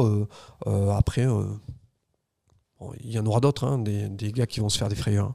Tu, tu parlais de tonneau et de, de piqué vers le sol. Moi, il y a un truc qui me bluffe dans la démonstration du, du solo display, c'est la, la dernière manœuvre avant l'atterrissage. Le retournement. Le retournement. Et puis Oui. Comment ça se fait Enfin, tu vas déjà me confirmer que c'est le, le Rafale est le seul à faire ça en démo. Alors, dans un volume aussi restreint, oui. Ouais. Le, le Typhoon avait, euh, à- le Typhoon anglais avait essayé de faire ça, mais il finissait en longue finale, ce qui, euh, ce qui l'éloignait du public et, euh, et donc sa proximité. Et donc, c'était pas forcément très démonstratif. Et ça tient à quoi ça? C'est les qualités de commande de vol, c'est l'aérodynamique de l'avion, c'est. euh, Alors, on, on effectue. Alors, il a, il a d'énormes qualités en termes de, euh, de manœuvrabilité. Euh, à basse vitesse, il répond. Euh, les moteurs euh, répondent quasiment instantanément. Voilà, donc c'est un avion qui est, dans son domaine de vol, évolue très très bien. Si on n'en sort pas, voilà, ce qui est normal. La vitesse minimale est donnée à 100 nœuds. Donc tant qu'on respecte ces valeurs-là, l'avion saura, saura voler. Euh, cette manœuvre-là, c'est quasiment une procédure au vol aux instruments. Euh, on arrive vertical le point euh, d'aboutissement, là où on veut poser les roues. On est à 500 pieds, 350 nœuds, on va cabrer, on va mettre les moteurs plein réduits, et dans le cabré, on va euh, augmenter forcément son altitude, sa hauteur, et, dégrader sa vitesse. On va atteindre la vitesse de sortie du train, on va faire le demi-tonneau, on sort le train, on est à la verticale, on a à peu près 115 nœuds. On vérifie un point Cléo pour assurer une marge de manœuvre. Et jusqu'au posé des roues, on est plein réduit. Donc ça laisse de la marge, ça laisse énormément de marge puisqu'on peut remettre euh, pleine charge PC et l'avion va repartir de suite parce qu'on on fait cette phase, euh, cette manœuvre-là à euh, très faible quantité de carburant interne. Donc ben, le rapport euh, poids poussé est important, donc euh, ça répond tout de suite. Donc c'est pas euh, techniquement la figure la plus compliquée à faire, hein. mais elle est impressionnante parce que ben on s'attend pas avec ce silence, l'avion qui glisse et euh, fait toute cette manœuvre, se pose et comme il est très léger, va s'arrêter en très peu de temps, enfin très peu de distance, de l'ordre de 400-450 mètres si on écrase bien les freins.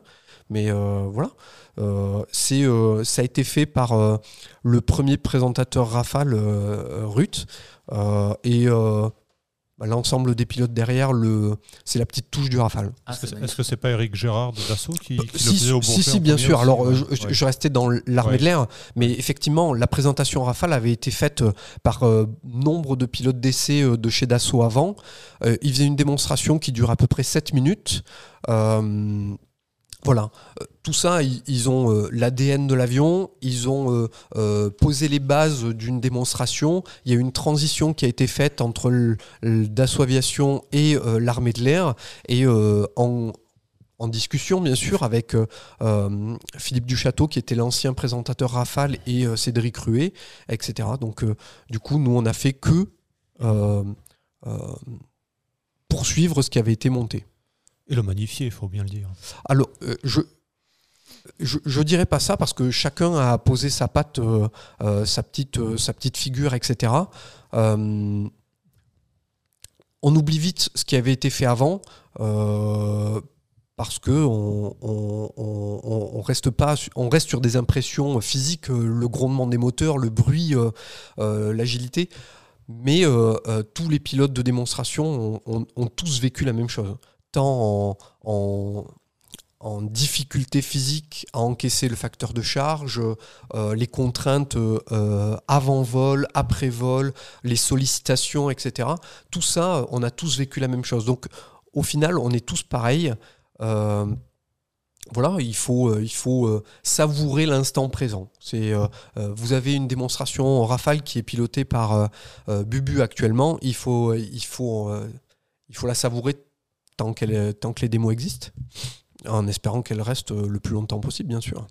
Bubu qu'on salue, hein, qui nous avait fait un clin d'œil le 11 mai dernier pour la journée des ambassadeurs. euh, il nous avait dit euh, longue vie à, à Jumpseat. On est toujours là alors. Marty, tu vas nous porter chance aussi. Hein. Je l'espère. De toute façon, on a dit qu'on se revoyait en 2035 ou 2050. 50 je sais plus. aussi. 50, Mm. ouais, 50 aussi, oui. pour zéro carbone. On, on commence par 35. Ouais. Elle dure combien de temps la présentation RSD déjà? Alors, Elle dure combien de minutes? Euh, Euh, il faut qu'elle fasse moins de 10 minutes. Moins de 10 minutes. C'est des, euh, on a un, un cahier des charges qui nous est euh, imposé par l'inspection de l'armée de l'air. Donc ça en fait notamment partie, c'est 10 minutes maximum, comme certaines figures qu'on n'a pas le droit de faire, et respecter forcément le manuel d'utilisation de l'avion. Voilà, donc on, on respecte certains critères, on monte ensuite le ruban euh, avec euh, sa petite patte, ce qu'on souhaite montrer au public, sachant que les grands principes euh, sont de faire quelque chose d'explosif au milieu, enfin de plutôt lent au, milieu parce que ben, l'avion aura commencé à s'al- s'alléger avec le passage lent et d'explosif à la fin où comme il s'est allégé on peut accélérer la démonstration et donner plus de, virilité à la manœuvre. Tu regrettes l'interdiction de, de tirer des leurres pendant les, pendant les Alors présentations ce qui... on on n'en a jamais tiré sur Rafale. Oui. en tout cas en France, Oui. en démonstration. C'était lié plus à des problèmes de réglementation euh, parce que c'est considéré comme de l'armement. Et qui dit armement, si on se pose sur un terrain civil, il faut un, un gardiennage particulier. Et donc euh, ça, ça rajoute des contraintes. Ensuite, euh, quand on tire un leurre, il y a une masse qui tombe au sol. Et donc ça... Eh on ne veut pas créer de dégâts et, euh, euh, euh, poser des problèmes à, la personne qui recevrait cette masse-là. Voilà, donc en soi, oui, ça peut donner un, petit plus de tirer des leurres. Euh, en tout cas, sur Rafale, on a de nombreuses fois essayé, mais euh, ça s'est jamais fait. On pourrait le faire au-dessus de l'eau, à la limite, mais euh, une zone d'exclusion de la démonstration, vous avez déjà vu sur, euh, des, sites comme Sainte-Maxime ou, Saint-Jean-de-Luz, par exemple, où on évolue, ben, vous avez la zone d'exclusion et tout autour, vous avez des, privilégiés en bateau qui vont regarder la démo du dessous et eux Ah. Euh, vont peut-être recevoir ces, euh, ces, ces petits opercules qui tombent. Mm. Donc, euh, au final, euh, bon, bah, c'est un regret, certes, mais on le comprend euh, quand on sait ces petites choses-là qui font qu'on ne pourra pas tirer de l'heure. Ulfred, justement, a demandé c'est quoi les manœuvres interdites? Et on lui a répondu et les ressources verticales euh, Publiques à 50 publiques pieds. à 50 pieds. Ouais. Tu confirmes? Alors ça, c'est clairement interdit puisqu'on a, euh, on a euh, des, euh, des règles très strictes en termes de, vitesse et d'espacement par rapport à la ligne publique. Et donc, on a un axe qui est défini, qui est de l'ordre de 200 mètres, je crois que c'était 230 mètres avant, euh, qui définit en fonction de la vitesse la parallèle et donc euh, la vitesse maximale à euh, face publique. Et donc, on est, au même titre que tous les autres avions, obligé de respecter ces, critères de sécurité. Voilà. Et euh, il y a sur chaque meeting un commissaire militaire, euh, parfois même des, euh, des personnes de, de la DGAC, de la DSAC, ça vous parle? Ouais. Mhm. qui euh, sont là pour vérifier, attester euh, euh, qu'on respecte bien ces règles. Alors, quand on est pilote militaire entraîné tous les, euh, euh, toutes les semaines à faire ce genre de démonstration, ben, on n'a pas le droit de se, se planter et euh, faire un overshoot de l'axe. Euh, On, on- on se doit d'être professionnel, carré et le plus pur possible. Donc, euh, ben, la plupart du temps, on essaie de ne de, de, de pas être critiqué. En parallèle de ton travail de démonstrateur, tu continues à être, euh, enfin, tu continues à être instructeur euh, sur Rafale. Alors bien sûr, quand je l'ai été en 2016-2017, j'étais instructeur d'abord. C'est la première étiquette de mon job. Et la seconde était euh, pilote démonstrateur. Donc euh, pendant euh, la période hivernale, il y avait les vols d'instruction Ah, apportés hein. à l'escadron de transformation Rafale, où il y a l'ETR qui est situé à Saint-Dizier. On avait les vols d'instruction, donc accompagner les jeunes dans leur syllabus de formation, puis les vols d'entraînement, de telle sorte à être prêt fin avril euh, à démontrer euh, le ruban complet à l'inspection de l'armée de l'air et au chef d'état-major de l'armée de l'air. Voilà, donc fin avril, on, est euh, fit, on est prêt à, faire les démonstrations. Donc euh, la première année, les années paires, qui n'ont pas de salon aéronautique, permettent d'engranger de l'expérience sur des meetings tous les week-ends entre mai et octobre où euh, on sera euh, amené à se euh, déplacer le vendredi, faire l'entraînement le vendredi après-midi, une démo le samedi et le dimanche et le retour le lundi. Ce qui faisait que notre week-end était le mardi-mercredi. Jeudi, on retournait à l'escadron, on préparait les meetings suivants et on faisait des vols d'instruction. Et c'était reparti comme ça tous les week-ends. Donc sur une période de six mois à peu près. La deuxième année, on, on a acquis une année d'expérience aux commandes de l'avion, donc on est un peu plus à l'aise. On a changé le ruban pour ne pas rentrer dans une certaine routine. Et donc euh, rester un peu alerte, ne pas, euh, euh, être focalisé sur, euh, bah, c'est toujours la même chose. ok, je sais faire. Donc se rajouter un petit challenge sur des difficultés supplémentaires, mais on attaque les, les salons aéronautiques. En 2017, j'avais eu l'occasion de faire l'Inde en février, la Malaisie, parti faire deux démos aux États-Unis en mai, puis euh, le salon du Bourget qui est le, euh, le rendez-vous européen euh, pour nous et national, donc une grande fierté, mais aussi un, site, une géographie, un- des volumes très complexes, puisqu'on est en région parisienne et il y a Charles Ouais, de Gaulle qui est au nord Mm. bien sûr. Et on avait terminé en novembre avec le Dubai Air Show. Donc euh, là, c'était plus euh, un gros marathon de 8 mois où euh, il fallait euh, répondre présent et il n'y avait pas de pilote spare. Donc euh, physiquement, à la fin de l'année 2017, j'ai été séché, j'en pouvais plus. Mais c'était de très très très très enrichissant par les personnes qu'on rencontrait, les, les différents sites sur lesquels on se déployait, etc. Donc beaucoup, beaucoup d'images en tête. Si tu te casses une jambe en cours de saison, comment ça se passe? Alors, je- reprendre au pied levé quand Alors je pense que la chose la plus simple à faire, c'est de prendre l'ancien pilote, donc le le coach, ouais. qui a euh, eu l'expérience de deux ans dans- de, de- de démonstration, qui sera réactivable assez rapidement, et on fera appel en coach et donc en pilote euh, safety, celui qui reste au sol et qui est en permanence en contact radio avec nous, pour gérer l'environnement extérieur. Quand on est à fond dans son avion, à tirer du facteur de charge, à avoir la vision qui se réduit, eh bien on n'a pas un, visuel de l'environnement autour et donc des dangers qui peuvent être des nuées d'oiseaux, euh, un avion qui n'a pas euh, euh, lu de NOTAM et qui rentre dans la zone de démo et, et qu'il faudra éviter. Donc ça, c'est en charge du pilote au sol, du coach normalement, mais pendant la phase de, d'entraînement hivernal, on prépare des pilotes safety au cas où euh, il y ait ce genre de problème. Donc euh, ils doivent suivre et connaître les enchaînements qui seront présentés devant eux et savoir quoi répondre à la radio euh, au cas où il se passe quelque chose d'imprévu. Voilà, donc globalement, c'est souvent les chefs de l'escadron de transfo, des commandants d'escadrille qui sont prêts euh, si y a un pilote qui est, qui est HS. Sachant que le pilote de démo, lui, euh, si euh, il a un malaise, enfin j'entends malaise ou une inaptitude temporaire sur un, un meeting, ben ça volera pas. Hmm. On pourra pas réactiver le coach instantanément pour faire une démonstration. Il y a une, euh, une file d'attente pour devenir solo display, non? La Alors euh, sélection comment- est rude, j'imagine, non? Non, non, même pas. C'est euh, c'est une prospection qui est envoyée aux, aux différents escadrons de combat Rafale de l'armée de l'air. Euh, répondent ceux qui euh, euh, sont motivés pour le devenir, ceux qui répondent à certains critères d'ancienneté et de d'expérience sur l'avion, et notamment, comme on est tous des officiers sous contrat, une visibilité en termes de temps de contrat restant. Voilà. Donc quand on rentre dans ces critères-là, on propose sa candidature, c'est filtré par les ressources humaines de l'armée de l'air, qui dit lui oui, lui non, c'est assez obscur, je ne sais pas pourquoi. Et à la fin, euh, le pilote présentateur va choisir son successeur. Voilà. Un peu comme la PAF, non?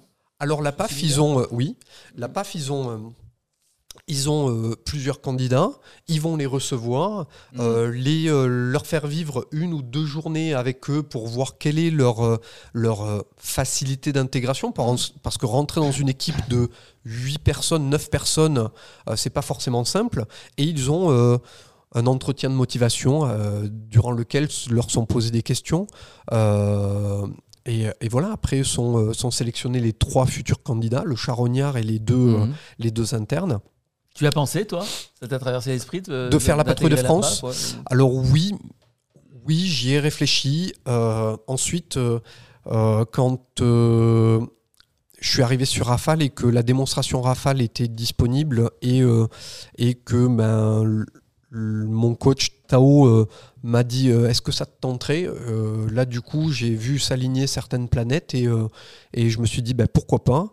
Il fallait que forcément ce nouveau job soit autorisé, approuvé par le milieu familial, parce qu'on ne va pas faire euh, euh, ce genre de déplacement tous les week-ends sans que euh, le conjoint soit d'accord, parce que ça complique beaucoup, beaucoup de choses. Il faut savoir que pendant 4 ans, 6 mois la première année, 8 mois la suivante, euh, tous les week-ends, on est absent. Et donc, euh, bah, ça crée beaucoup de, de difficultés pour la vie familiale. Et donc, euh, quand euh, j'ai eu cet accord-là, euh, euh, bah, on a postulé. Il a fallu négocier? C'était dur. Non, j'ai pas négocié euh, du tout. Euh, elle comprend. euh, mon épouse a compris que c'était quelque chose qui m'intéressait, pour lequel j'étais très motivé, et, ça s'est très bien passé. Après, elle n'est pas là, mais c'est à elle que reviendrait euh, beaucoup d'éloges parce qu'elle a assumé beaucoup, beaucoup, beaucoup de choses à la maison toute seule. Donc j'ai trois filles. euh, euh, en 2016, elles étaient beaucoup plus jeunes et il faut assumer euh, ces absences. Après, c'est le, c'est le commun des, des militaires. Moi, j'avais un calendrier, et ça, c'était un gros avantage. J'avais un calendrier qui était pondu en avril pour une période de six mois. Donc pendant six mois, je savais à quoi m'attendre. Et, avec de la visibilité, les choses sont plus facilement acceptées. Quand on est dans un escadron de combat et qu'on vous dit la semaine prochaine, tu pars deux mois là, euh, il y a beaucoup de choses qui peuvent tomber à l'eau. Voilà, là, euh, là c'était planifié.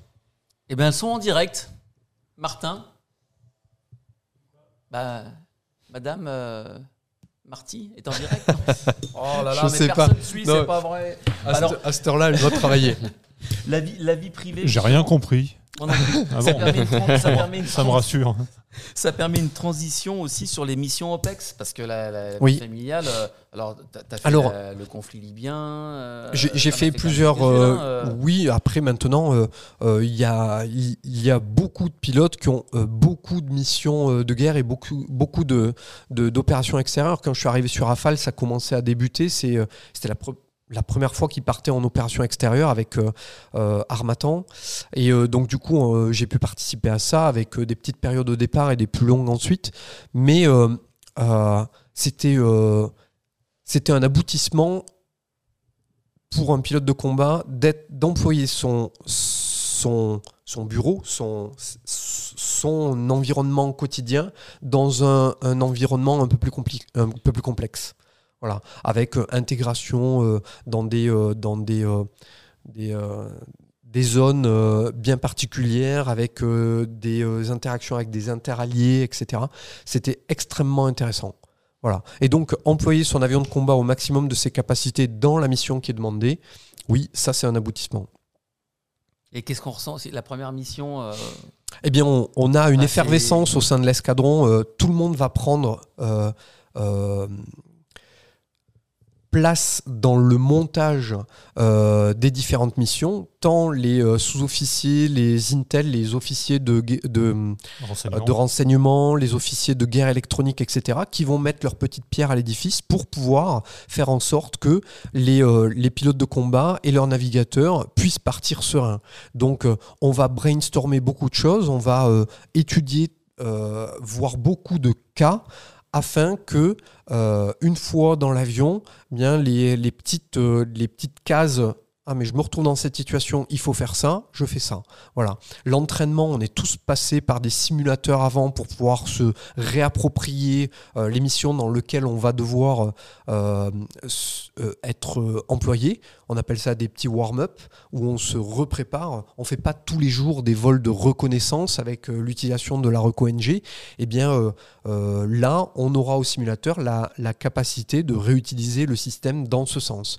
Et donc se réapproprier les différentes missions qui, euh, qui, euh, seront à faire et euh, forcément étude de la documentation du site sur lequel on va travailler. Voilà. Donc tout le monde va travailler et c'est en ça que c'est un métier formidable puisque on a une équipe, l'escadron, avec les états-majors qui donnent les moyens pour qu'on puisse être serein pour partir sur les, les différents théâtres d'opération. Marty, tu es euh, un pilote aussi très généreux dans la transmission. Tu prends toujours le temps de discuter avec les jeunes sur les, sur les meetings, euh, pour que ce soit pour une photo.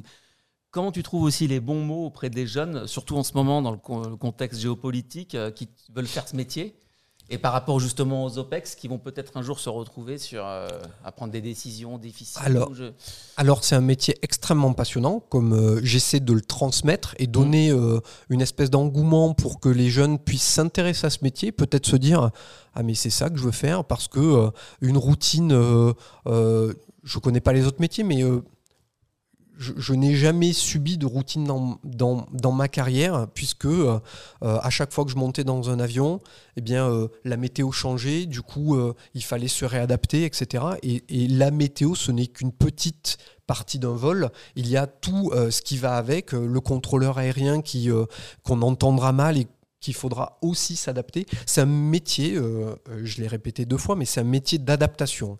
On vole vite, on a euh, de carburant et donc il va falloir prendre des décisions très vite et ça euh, euh, trouver des solutions. Donc les solutions on les trouve plus facilement avec de l'expérience mais si quelqu'un a l'esprit un peu aventurier aime voler c'est le métier qu'il faut qu'il faut viser.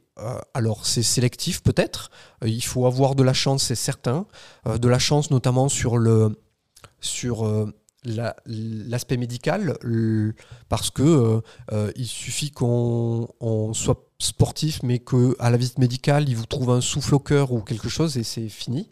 Donc euh, c'est en ça qu'il faut de la chance c'est c'est ensuite se retrouver au bon endroit avec les bonnes personnes pour pouvoir être tiré vers le haut et prendre de bonnes décisions s'enrichir des différentes expériences des plus vieux pilote de l'escadron pour pouvoir se faire une idée, se modeler sa façon de penser et, euh, euh, comme on a souvent peut-être entendu dire, eh bien, les petites anecdotes de, comptoir au bar de l'escadron eh bien, permettent ça.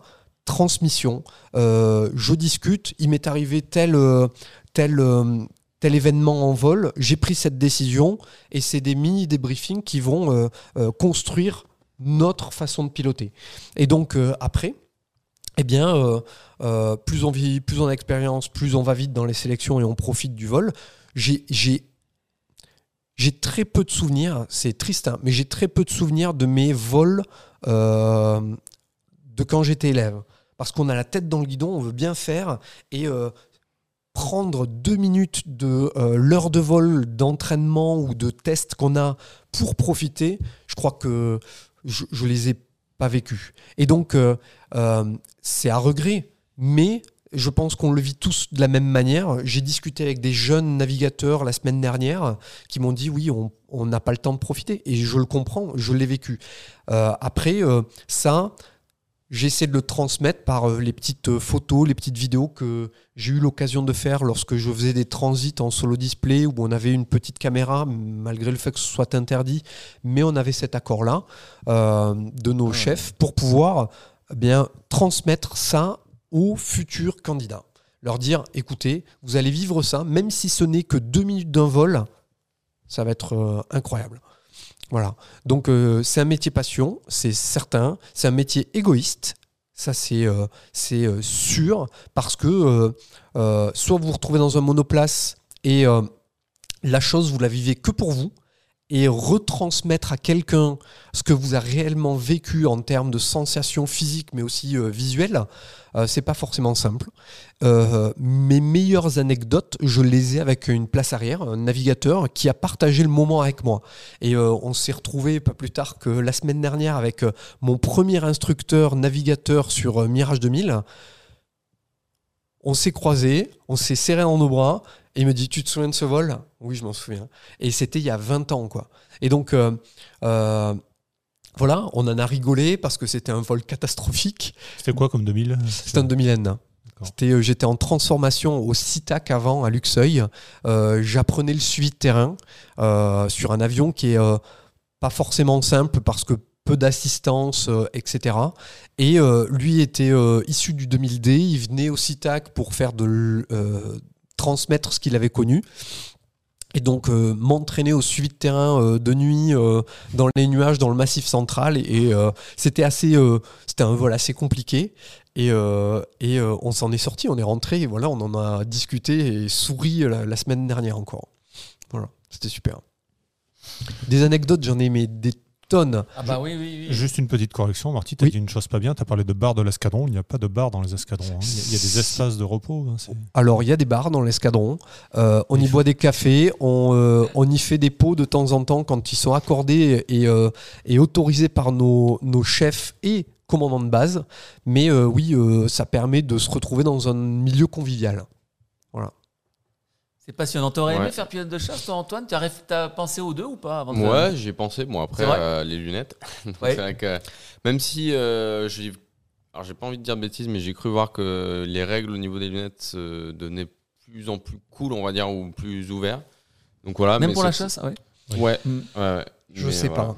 Je- bah ouais. Je crois que si j'ai vu passer des trucs parce que moi chaque année de toute façon je- enfin en tant que pilote je passe je vais au CMPN de Clamart donc euh, ben dans tous les cas euh, on, on- j'avais posé la question et il m'avait dit que c'était en train de s'alléger justement pour les lunettes bon il faut une opération bien sûr mais euh, mais que c'est- Euh, non, je suis même pas certain de l'opération parce qu'au contraire, l'opération, euh, Euh, si tu te fais tailler la rétine, c'est c'est mort. hein. Oui, Ouais. il me semble qu'ils acceptent peut-être un peu moins de 10 sur 10. de il 10 fallait sur euh, 10. Non, il faut 10 sur 10 corriger. Ça, c'est fermé définitif. avec des lunettes? Ouais, mais dans un avion de chasse. Dans un avion de chasse, je sais que euh, à l'admission, il fallait 10 sur 10 et pas de, correction, pas d'opération euh, euh, sur l'œil. Euh, ils acceptent. Au fur et à mesure qu'on vieillit, forcément, je commence à porter des lunettes pour lire de près. Ils acceptent le fait qu'on puisse avoir des corrections. L'expérience, le coût de la formation font que, euh, avec l'âge, ils deviennent un peu plus. quand même. Bien sûr. Mm. Mais à l'admission, il me semblait qu'il fallait pas de. de- Alors ça, de j'en défaut. suis pas certain, mais Vérifier, je, parlais effectivement des, des lunettes. euh, elles sont tolérées si, enfin, elles sont acceptées si, in fine, le, le porteur euh, a 10 sur 10 à- aux deux yeux. Quoi. Ouais, il faudra que- faudra investiguer Mais je là, sais pas si c'est le cas de l'admission ou si c'est en cours de mais- carrière. Si certains savent sur le chat d'ailleurs, Ouais. Franck May, ça a peut-être évolué aussi. Les opérations sont plus fines et on connaît mieux les effets post-opération aujourd'hui. ouais. À creuser, intéressant. Ouais, à creuser. On avait d'autres questions. euh, Ouais. Y a-t-il des primes Ouais, voilà. pour les présentateurs Non. euh, ou comme pour les OPEX euh, Ou est-ce que c'est un traitement de base euh, On est payé pareil. Ouais. Voilà, ouais. On a. Non, rien. On en a D'accord. même des fois de notre poche. Et Voilà. Pour des missions, voilà, c'est comme ça. Quand il faut faire le plein de l'avion. ça. non, j'ai malheureusement. Enfin, j'ai jamais utilisé une carte bleue pour faire le plein de l'avion. Alors, Franck May nous dit que je connais quelqu'un qui a été pris dans la latte après euh, opération. Il préférait qu'il soit opéré plutôt que porter des lunettes. Alors, il n'y a pas Voilà, de problème alors, de la euh, décompression explosive euh, dans la latte. hein. C'est ce qui est rédhibitoire ouais. avec les opérations. Quoi. Je sais, je sais pas. En tout cas, euh, euh, il faut savoir que tous les ans, on passe cette visite médicale. euh, euh, moi, je la passe aussi à Clamart, à Percy, euh, tous les ans. Et euh, c'est la journée la plus stressante de mon année. Voilà. Il faut savoir que ensuite, six mois après, sur la base aérienne, on repasse une mini visite médicale. Ah ouais, Donc tous les six mois, on en fait une. Mais Même pour les pilotes, de- même pour les, les pilotes euh, même de civils. Sur euh, la ligne, hein, je crois que c'est tous les 6 mois Ouais, aussi. et hein. ils Ah ont, ouais. enfin, bon après c'est très militaire, etc. Mais c'est vrai que des fois ils ont des, on les voit prendre le aussi. Et puis là on se dit c'est bon, c'est fini. Et en fait bon, non, il y, avait- il y a rien quoi. Mais c'est vrai que c'est hyper stressant comme journée. Je suis Ah oui, d'accord. J'aime pas ça. Toi, et puis forcément, euh, comme on, on y stresse, on dort mal la veille et Mm. euh, ben, l'œil n'est pas euh, reposé, et tout ça. Voilà. Mm. C'est passionnant. C'est passionnant. Euh, on, va, on va avancer. Frédéric s'impatiente de sa. T'aimerais devenir pilote de chasse j'ai un train à Frédéric, prendre. ou pas Je suis un petit peu vieux là, c'est terminé. tout ce que tu as entendu. euh Non, non, mais moi je suis dans le cas de figure que tu évoquais, Marty, c'est-à-dire du manque de chance euh, au niveau médical. C'est- dramatique. hein. Je, je, Y6 pour ceux qui savent, quoi. je, je, je, je, euh, comment dire? J'écris ou je réponds à beaucoup de jeunes euh, euh, sur des réseaux euh, pour, pour les, les rassurer, mais j'ai peur à chaque fois qu'ils mettent tous leurs œufs dans le même panier et décident de faire ça sans se préparer une option spare en cas de ben, soit de non-sélection à, tour, soit d'inaptitude médicale. Et, et là, mon- ça m'est pas arrivé, je touche du bois, mais il leur brise les ailes. Quoi. Le, le- le médecin euh, a, a pas de, de rapport euh, amicaux avec la personne et il va y aller euh, direct. Non, vous êtes inapte. Quoi. Et là, euh, quand on a voulu faire ça depuis euh, l'âge de 5 ans et Mm. que son rêve est détruit, pour se reconstruire, ça doit être dur. Alfred euh, pose la question Y6. On a abordé ça. Les yeux Oui, c'est Y, Hein c'est les yeux. Alors ça, c'était Voilà. à mon époque, hein, au moment Les des trois jours. mais On l'a le- toujours. hein. Ouais, ça existe Le toujours. 6 J-COP Oui, voilà, si Ouais, on l'a- toujours. Y, ça va de Y1 vue parfaite à Y6 euh, poubelle. Voilà, euh, on a eu vraiment la, le- la- la- la vue euh, du, du- du côté pilote. On va, on va focaliser un peu maintenant sur la machine, justement, avec point fixe. C'est tout de suite.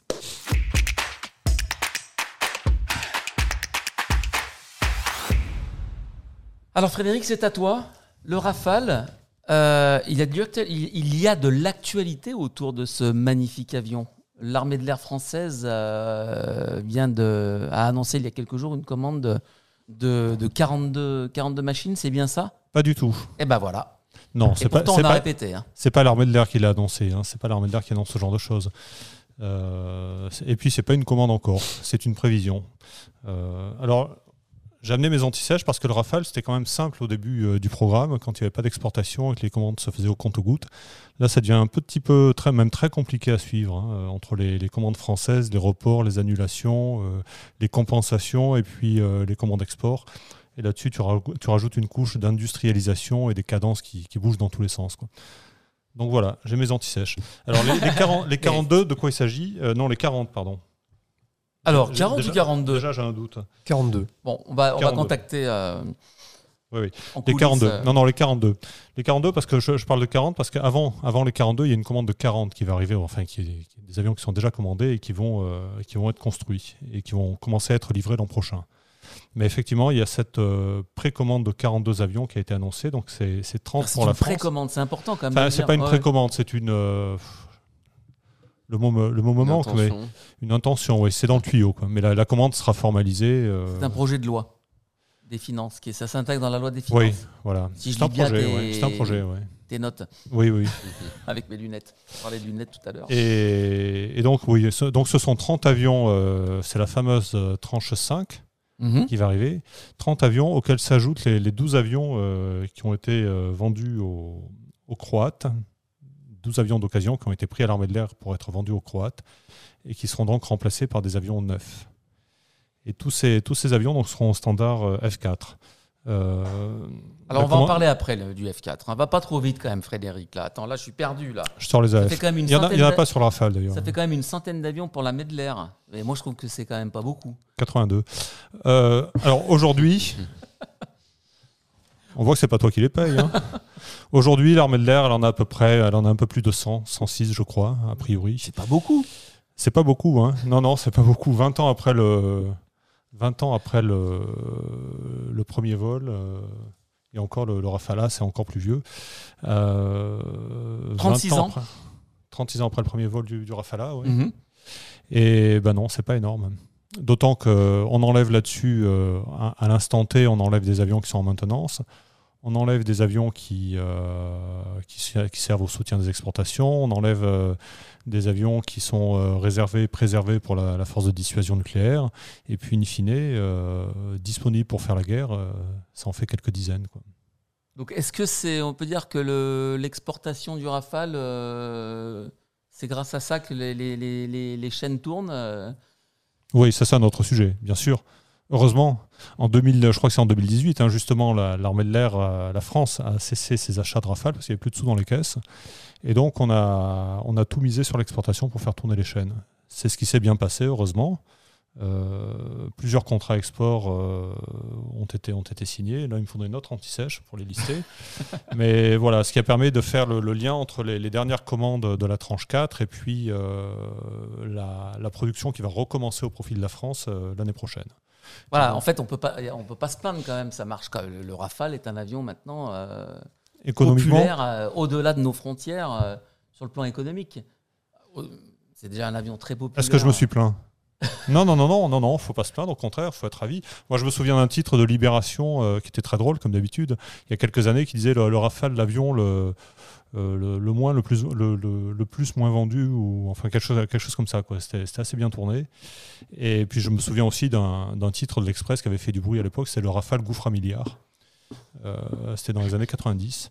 Bon, ben voilà, on est, on est sorti de. En 2022, ça va mieux quand même. On est, on est sorti, ouais, on est sorti de cette époque-là. Effectivement, euh, le Rafale a été vendu, a été, euh, oui, vendu à, je crois, près de 300 exemplaires à l'export. 286 a priori, si je me trompe pas. Et, Ça, je sais pas, euh, Frédéric. Je Ouais, sais pas. Mais tu devrais savoir, c'est toi le chef. là. Et voilà, donc euh, effectivement, alors ça marche bien pour, pour Dassault, ça marche bien aussi pour toute l'équipe, ce qu'on appelle l'équipe Rafale, hein, Thales qui fait l'électronique, euh, et ça marche très très bien pour MBDA qui fait tout ce qu'on accroche sous les ailes. Missile armement. Marty, toi, tu as travaillé, tu vas retravailler pour Dassault Aviation.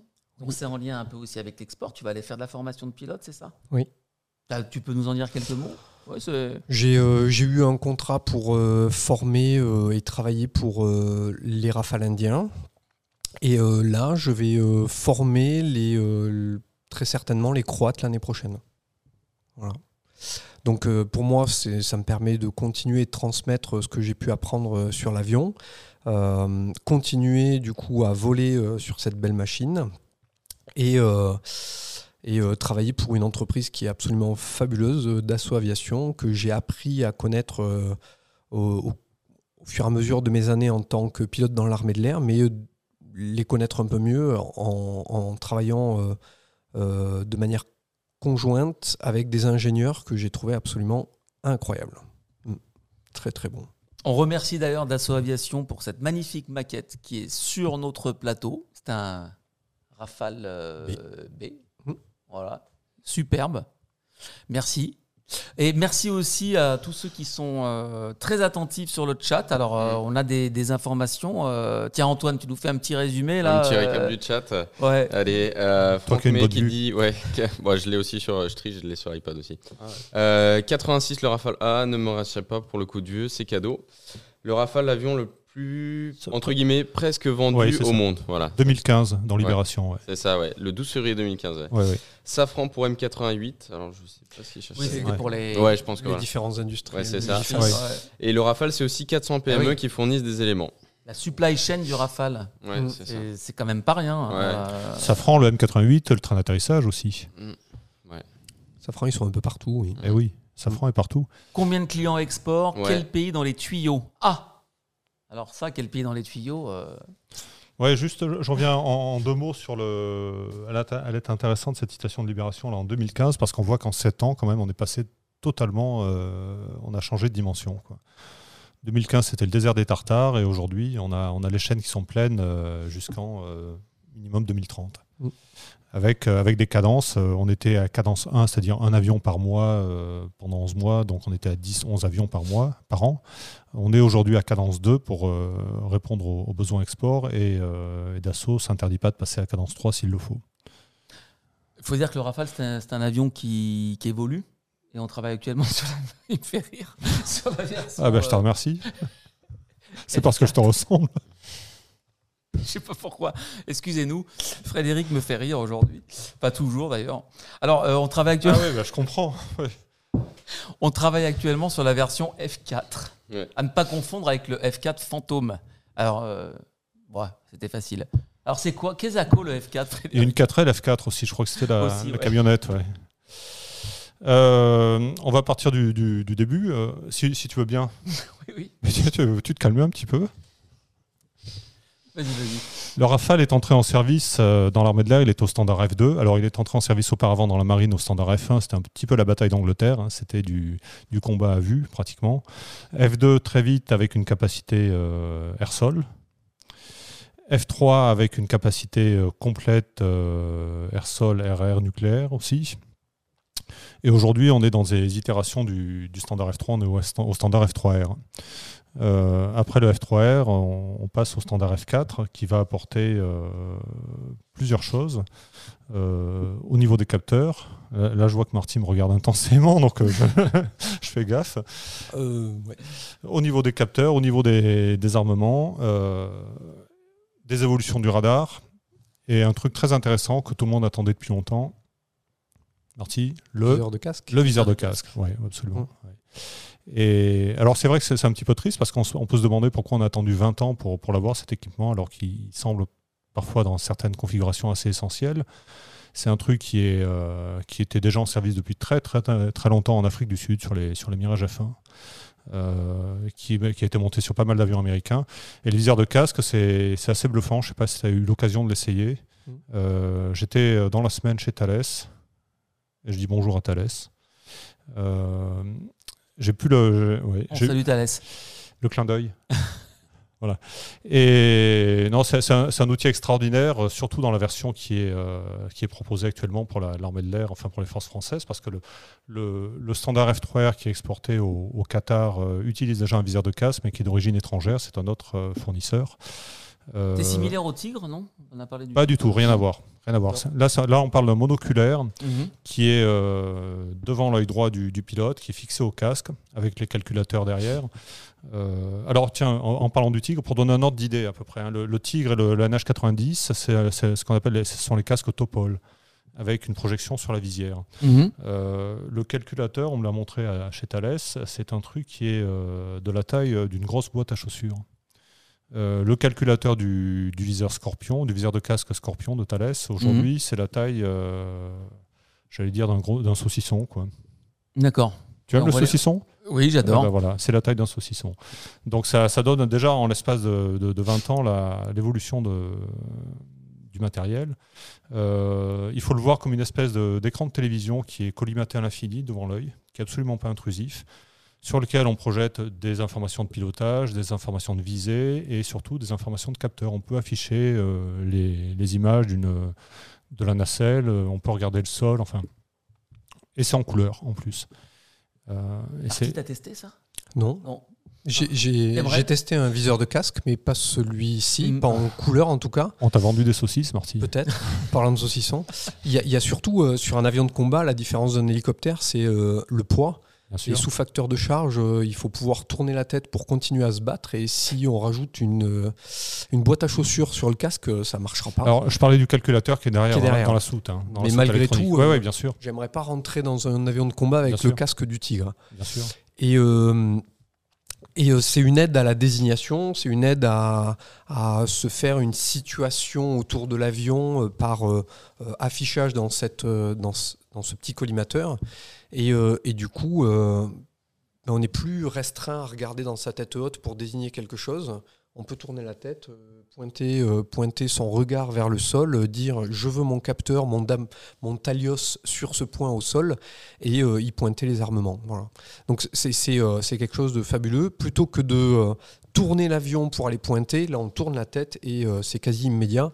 Et puis il y a une connexion sur les biplaces entre place avant, place arrière pour dire moi je regarde ça, regarde où je regarde à la place arrière et euh, sans même communiquer, on voit où euh, l'autre membre d'équipage a, euh, son œil. C'est assez bluffant, c'est efficace, c'est l'intégration du système que j'ai vu et je pense que ce sera pareil, et, est vraiment bien faite. On récupère les informations aux mêmes endroits par rapport à la tête haute. Donc, très beau boulot. On a une Euh, question ouais. par rapport. Vas-y. euh, Ouais, et du coup, euh, le HUD est enlevé sur la version F4 Absolument pas. du tout. Bon, bah, voilà. Absolument pas. Si, alors je sais pas comment tu l'as testé, mais euh, euh, le principe c'est que euh, dès qu'on sort la tête de la cabine, euh, le l'œilleton se met en œuvre. Et ça reprend le relais, quoi. Et puis il y a une espèce de, de masque euh, du cockpit. Quand on ramène la tête à l'intérieur, l'œilleton s'éteint, se met en veille en quelque sorte, et euh, on récupère tous les écrans standards de l'avion. Et donc on peut faire ces transitions en tournant la tête de telle sorte à euh, avoir une continuité euh, de, de la piste qu'on suit en défense aérienne par exemple. Quand avant il fallait tourner son avion pour dépointer et voir où se situait l'ennemi, eh bien là, on a juste à tourner la tête et on le voit. Donc l'acquisition du contact visuel pour débuter un combat rapproché euh, est, euh, est grandement euh, améliorée. J'imagine que toutes ces évolutions ont un impact sur, le, sur le, la formation des pilotes, non Euh, Après, on se retrouve. Enfin, moi, je ne savais pas que le petit œilleton était couleur. Pour moi, c'était euh, en version de verre, comme Non, la tête haute. Euh, si c'est couleur, c'est tant mieux, puisque ça va peut-être euh, alerter euh, avec du rouge les pannes, etc. Mais euh, C'est peut-être aussi pour l'affichage du, du capteur, puisqu'on le, le, le Talios, euh, la, la nacelle euh, de désignation d'objectif euh, fournira aussi des images en couleur, il me semble. Et donc le, le fait d'avoir cette image sur le, sur le viseur hmm. permet d'avoir une continuité en couleur. Et puis, bon, enfin, c'est un sujet, c'est vraiment un sujet passionnant. Quand on va voir les gens de Thales qui, qui expliquent ça, c'est. Mm. Je dis pas qu'on a envie d'en acheter un pour la voiture, mais euh, pourquoi pas un jour. hein. Ah, vous avez déjà des têtes hautes dans les Ouais, voitures. ouais. Donc, Ouais. on peut imaginer Prochaine que ça étape, vienne. des lunettes. Ouais. Non, il y a, y a un. Je il y veux a un- connaître le prix d'ailleurs. Alors, oui, mais ça, ils ne le diront pas. J'ai posé la question. Par contre, Ouais. le- des bruits circulent sur le, sur le prix des, des viseurs de casque, qui est un système totalement différent utilisé chez les Américains sur le F-35, où on parle de 600 000 euros pour un casque. Mais euh, on est dans des prix stratosphériques, ce n'est pas du tout le cas du, système euh, Scorpion, là, dont on parle pour le Rafale. Mais ça montre aussi une, approche différente euh, de la part de, l'électronicien français, c'est-à-dire qu'on fait un système moins complexe, moins peut-être inutilement sophistiqué, plus, plus facile à gérer, à intégrer dans l'avion et à utiliser. Et au final, euh, plus intéressant. Et toi, chez Thales, quand tu as essayé ça, tu as, trouvé ça complexe, non Ou Non, non, pas du tout. Au contraire, c'est très intuitif. C'est très intuitif, ouais, ouais. Tu enfiles, le- enfin, tu- c'est fixé sur le casque galet hein, habituel. Donc, tu, tu mets ton casque galet, tu as cette, euh, cette lentille qui se met devant euh, à quelques centimètres de l'œil, cet écran. Mais c'est collimaté à l'infini, donc tu ne vois absolument aucune différence avec ou sans la lentille. C'est totalement transparent en jeu de mots. Et, et ce qui est intéressant aussi, c'est le système de positionnement, parce qu'effectivement, toute la complexité de ces équipements, c'est de savoir euh, où regarde le pilote précisément. Donc il faut, euh, il faut, accro- il faut euh, référencer le casque dans l'espace par rapport à quelque chose de fixe. Et en l'occurrence, quelque chose de fixe ce sont des, des pastilles qui sont fixées sur la, la verrière, à l'intérieur de la verrière, qui sont filmées par une micro-caméra. Et donc le casque sait en permanence où il se situe par rapport à l'avion et il sait où regarde le pilote. Ce qui permet de, effectivement de, de- de balader des, des pointeurs et des, des choses comme ça. Euh, là où ça devient encore plus intéressant, c'est que le, le système, euh, le, le casque est hybridé avec, un, avec ses, donc ses, ses- ses- ses mires et un, une- un système inertiel. Et l'un et l'autre peuvent prendre le relais. C'est-à-dire que pour une raison ou y, X ou Y, les mires décrochent, euh, le système inertiel prend le relais pendant quelques secondes et voilà. Et après, il va se recaler sur les mires tout seul. Oui. Donc ça, ça garantit une précision de, de la visée qui est absolument phénoménale. À rajouter dans la liste des thématiques de Jump Seat, le high-tech. Avec, un, Donc, euh, avec un VDC sur, le, sur la table, Voilà. avec un viseur de casque, oui. Voilà, donc euh, les, les fabricants, euh, envoyez-nous un, un viseur de casque pour qu'on le mette sur le Un, un dernier mot quand même aussi, parce qu'il faut le dire quand ça marche bien, c'est un, c'est un viseur de casque qui équipe euh, pas mal de, de forces aériennes ou qui va en équiper, et notamment aux États-Unis. Ça s'explique par le fait que le Thales a, a débuté dans, la, dans cette, Oui. avec ce produit en rachetant une société américaine qui s'appelle Visionix, je crois, qui, qui faisait du qui était spécialisée dans ces systèmes pour un, dans le consumer, ce qu'on appelle le consumer, c'est-à-dire des applications civiles. Ça leur, met, ça leur donne un pied aux États-Unis. Et après, ça s'exporte la technologie là. ouais. Et ça s'exporte bien, oui. oui, oui. Le Thales a sorti les premiers euh, viseurs de casque destinés au F-16 de l'US Air Force. Euh, ce sont des équipements qui sont déjà en service aussi sur les A-10 et d'autres d'autres avions. Donc, mais quand on parle de remplacement du, du viseur de casque actuel des F-16 par le, le Scorpion de Thales, c'est quand même énorme. On parle de quelques centaines ou peut-être même milliers euh, d'équipements. quoi. Avant de terminer point fixe et l'émission, euh, Antoine à l'école, euh, les viseurs, on vous a- non, ça c'est pas. Non, nous, euh, ça, non, à la limite, ce qu'on va avoir de plus poussé, c'est chez Garmin, ça s'appelle le Synthetic Vision, qui est en fait euh, une reproduction virtuelle euh, du décor dans le- l'horizon artificiel. C'est-à-dire qu'on peut avoir la piste, par exemple, qui s'affiche dedans, des obstacles, ou voire même les trafics. Mais euh, ça reste pas aussi évolué que ce qu'on peut trouver dans l'armée. Il y avait juste une dernière petite Oui. question du chat. Euh, Frankie Fox euh, 3 qui, de- qui demandait quelle était la différence entre la version terrestre et marine du Rafale. Voilà. La différence entre les deux chasseurs? Euh, entre. euh, le, le système d'armes est exactement le même. ouais. Tous les avions de l'armée de l'air et de la marine sont au standard F3R actuellement. Donc, euh, euh, au sein de l'escadron de transformation Rafale, on avait des Rafale marines qui Mm. nous étaient prêtés en compensation de la formation des jeunes Ah, marins sur Rafale Mm. et donc qui volaient sur nos biplaces. Les marins nous avaient prêté des, des Rafales marines.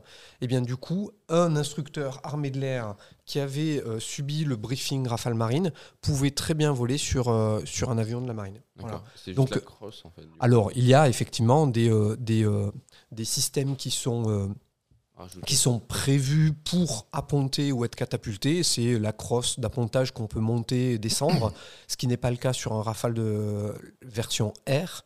euh, où euh, c'est qu'un moyen de secours qu'on va euh, déployer, donc faire tomber la crosse pour engager un brin dans le but de faire une accélération arrêt euh, euh, quand la piste est trop courte pour, pour pouvoir s'arrêter avant la fin de piste en fonction de nos, nos charges.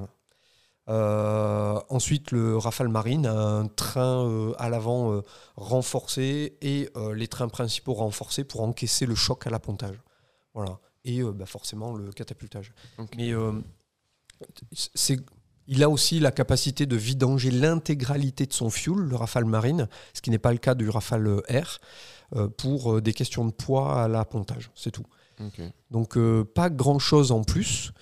Euh, en système d'armes, vous avez l'alignement sur un mobile avec euh, une petite antenne au sommet de la dérive qui permet d'aligner euh, la centrale de l'avion sur la centrale du porte-avions, mais dont nous, on n'a pas euh, nécessité dans l'armée de l'air. Et je crois que c'est à peu près tout. Bon, Il a, il a forcément la nacelle de, re- de, de ravitaillement en vol pour les versions nounou. Que, donc une platine supplémentaire sur le côté droit où on peut déployer. Mais euh, dans l'armée de l'air, on n'en avait pas du tout l'utilité. Donc pour nous, c'était un vecteur comme un autre. Ouais, d'accord. Ok. Voilà. Super. Merci pour la réponse. D'autres questions? On va, essayer, Ouais. on va regrouper pour terminer avec, euh, avec Fred. Donc au- aujourd'hui F3R, demain F4, F5 aussi, F6 Bien sûr, F5, F6, oui. Et ça va s'arrêter euh, quand? Mais c'est ça la force du Rafale aussi, c'est il y a l'avion et puis effectivement il y a tous ces F qui se succèdent et qui montrent que la France investit sur l'avion. Il y a une feuille de route qui est claire et, et ça joue énormément dans le choix des, des pays clients de savoir que tous les 5 ans il y a un nouveau standard qui est mis en route, qui a vraiment un suivi de l'avion, que l'avion euh, évolue, se modernise, mûrit. Mais qui restera bien français? Ça c'est autre chose puisqu'on Mhm. peut euh, les clients les clients export euh, peuvent choisir leur, euh, leurs armements. On a vu qu'ils pouvaient choisir aussi euh, dans une certaine mesure les capteurs qu'ils emportent. Mais oui, essentiellement, c'est, et c'est ça l'intérêt, bien sûr, c'est qu'ils soient français et qu'on ne soit pas dépendant de, du bon vouloir euh, des Américains, bien sûr, euh, pour l'exportation. Alors on nous demande sur le chat so... saucisse. Bon, Quel Alors, saucisson C'est où- ça on a parlé Ouais. de saucisson. On a, euh, voilà, on a saucisse euh, 82 qui nous demande où situer le Rafale justement par rapport à la concurrence, notamment le Typhon. Non mais c'est c'est pas toi la- le Typhon. Ouais, le typhon fond, les marionnettes. On est à Où il se situe. Bah, je, crois, enfin, euh, Marty, tu pourras en dire aussi un mot, mais je crois que ce sont quand même deux avions très différents à la, base. hein. Le, Typhoon était né comme un avion, comme un intercepteur. Tout était, euh, c'est un avion puissant, aérodynamiquement qui est taillé pour, euh, pour des interceptions à grande vitesse, pour manœuvrer à grande vitesse. la position des, canards, il suffit de regarder ça, c'est c'est très très parlant. Les, les canards sont très éloignés de la voilure. Euh, typiquement pour, pour pouvoir manœuvrer à grande vitesse. Le Rafale a une vision très différente des choses. C'est un avion qui a été taillé pour la polyvalence dès le départ, qui a été taillé pour être embarqué sur porte-avions, qui a été taillé pour euh, la manœuvre- manœuvrabilité à basse vitesse aussi, pour ces questions de porte-avions, d'embarquement. Euh, le Typhon monte à Mach 2 sur le papier. Typhoon. Le Typhoon euh, monte à Mach 2, sur- le Tifone monte à Mach 2 sur, euh, puisqu'on dit comme ça en Italie. hein. Euh, le, le, le Typhoon monte à Mach 2, le Rafale est limité à 1,8, c'est ça Un 6. 1,6, pardon. Mm. Ouais. Euh, et ainsi de suite, il y a quand même des, des, des différences de philosophie, je dirais, pour employer les grands mots. Très rapidement, Antoine, il y a une autre question. Quelqu'un Ouais. apporte une précision sur le Rafale Ouais, M. le Rafale, Merci beaucoup, justement. Fred. Oui, il disait que le Rafale Eric. avait aussi le nez un poil plus court que le C ou B, SLE, SHB, pour mieux voir le pont. Incidence très élevée en finale. Ah, Non, je pense pas, non. Ah. Non, non. Bah, du coup, Euh, en tout cas, j'ai jamais Non, non. modifié mon, mon siège pour voir plus ou moins euh, la Ouais. hauteur du siège pour voir plus ou moins. Euh, ça me paraît très étrange cette, cette remarque. Non, je pense qu'au contraire, question, je pense, je que- pense qu'au contraire, le, le Rafale a été dessiné avec ce nez euh, spécifiquement pour répondre aux besoins de l'aéronaval. On, on se présente à 16 degrés d'incidence et euh, ça permet, sans bouger la hauteur du siège, euh, de voir euh, le point d'aboutissement. Donc, euh, Quand on voit le, le Rafale A démonstrateur qui avait un nez beaucoup plus long, Oui. on, on voit effectivement le travail qui a été fait sur le nez pour euh, donner cette capacité d'appontage, qui a été donc euh, aussi euh, mise à profit sur les avions de l'armée de l'air. Bon, on va terminer. euh, on, Déjà se- on se rapproche de la fin de l'émission. Ouais. Merci beaucoup, Fred, pour Point Fixe. Euh, on n'en on a pas fini avec le Rafale. C'est maintenant la, la- la- la dernière rubrique culture aéro. Culture aéro. Culture aéro. Culture aéro parle bien dans le micro. Donc là, il y a le générique. Voilà. On n'est plus en direct, la personne nous, nous- c'est bon. Mm, c'est- Voilà. bon. Bon, écoutez, moi je vais aux toilettes parce que. Ah, mais, alors, voilà, on nous dit qu'on est toujours à l'antenne. Alors, culture aéro. Alors, alors, on, Ah a, non, une mais- on a une BD sur le Non, non, Rafale. mais j'ai surtout fait 15 pages d'anti-sèche sur le Rafale et c'est déjà fini. Non, mais tu peux en parler aussi dans la Ouais. culture. Non, mais t'avais des choses à rajouter, Fred? Non, mais c'est bon, c'est bon, je vois que ça. Mais je pense qu'on va faire une autre émission sur le Rafale. Marty, tu reviendras. hein. Avec plaisir, je suis retraité moi. C'est vrai. Allez, balle la on fera France. venir aussi un pilote Rafale Marine. Tiens, on on aura Marty et puis euh, Bruno Manarange. Tiens, Fabio qu'on salue. Il vole aujourd'hui sur A220 Air France. Il est voilà. Ah, c'est Bon. bien. On va Ouais. tout savoir. Hein. Eh oui. Enfin, ça non, se pas trouve, tout. il a dit autre chose à sa femme. euh, bon, enfin, bref, c'est- Alors non, mais tu, tu avais d'autres choses à rajouter euh, non, non, Frédéric, je sur me le tais, là, Rafale c'est bon, j'ai épuisé mon crédit. Alors quelle est cette belle BD là que tu as sur le sur la table Ah oui, une belle BD, dis donc, sur la table. Team Rafale. Où est-ce que je le montre comme ça Team Rafale. Euh, Par où commencer Bah, par la couverture qui est, qui est chouette. Alors, du Rafale Marine. il y a des icebergs et c'est pas le Titanic, c'est le Charles de Gaulle. Ah oui, oui, oui. oui. du Rafale Marine. Non, non, c'est une BD qui est faite par, euh, qui est éditée par Zephyr, l'ami Alex Paringo, avec Olivier Jolivier, Alberto euh, Lingua et l'ami Frédéric Zumbil, qu'on salue tous. Qui, euh, alors voilà un exemple de deuxième carrière. Lui, il était marin et, et il a entamé une deuxième carrière de scénariste et d'écrivain aussi. Il écrit des romans, de, des romans policiers. Euh, voilà, donc ça parle, bah écoute, c'est en plein dans l'actu parce que ça parle de. Tu as participé toi à cette BD Pas du tout. Ah bon? Non, non, j'ai participé à la fin parce qu'à la fin de la, La BD, régie là, qu'est-ce que vous me dites dans l'oreillette là? À la fin de la BD, il y a toujours la cerise sur le gâteau. C'est un, c'est un, un reportage sur euh, sur l'emploi du Rafale en opération. Et des Effectivement, belles, magnifiques photos là. et- ouais, des magnifiques photos d'Alex Paringo et un titre euh, et un texte euh, aux petits oignons. Euh, ça, c'est ma participation. Sinon, je disais que le- la BD est dans l'actualité parce qu'on parle de, alors on parle de Rafale, on parle de Russes, de Chinois et surtout, alors j'étais étonné en voyant ça, on parle de dessins de drones. On Ah. est en plein dedans, quoi. Ah Voilà. oui. Alors, euh, ça va vite, il y a de la couleur, euh, il se passe des choses. Je pense qu'il va y avoir de l'amour aussi, parce qu'il y a une pilote chinoise à la fin qui apparaît. Donc, il va peut-être se passer des trucs. Je sais pas. Mais on en est au, team, on en est au tome 14 et il y aura donc un 15. Ça, ça progresse plus vite que les standards du Rafale. Donc Rafale Team numéro 14 aux éditions, on va citer les éditions. Non, c'est pas même. Rafale Team, c'est Team Rafale. Team Rafale. Voilà. Édition Zephyr. Ok. Voilà. Z-E-P-H-Y-R. on fait un petit, on décroche un petit peu du rafale. On est, on- merci à tous hein, d'être toujours là en ligne. On commence à avoir un petit peu faim. hein. Non. On a presque fini. Et c'est passionnant. On fait un. Alors, la chronique que vous attendez aussi, ce sont les jeux vidéo en lien avec l'aviation. Et ça, c'est Antoine qui nous a préparé Alors, quelque tu- chose. Un sur- truc dans le thème, on va dire. Après, Bah, Ça reste dans la thématique, Ouais, absolument. ouais. Ouais, ouais. Donc, euh, Bon, on a fait le tour de pas mal de simus là, depuis DCS. les différentes émissions là, et, euh, et voilà, je vous ai ramené un, un jeu.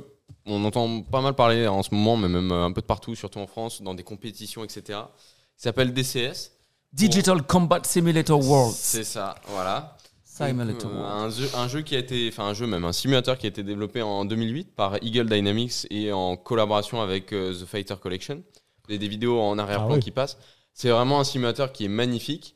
Euh, spéci- Ouais, spécification, c'est qu'il est gratuit. Ça, on- bon, alors vous avez des avions de base, je vais y revenir.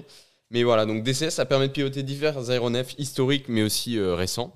Euh, et donc euh, de satisfaire, aux- on va dire, aux besoins assez euh, poussés des, on va dire, des amateurs, mais aussi des, passionnés.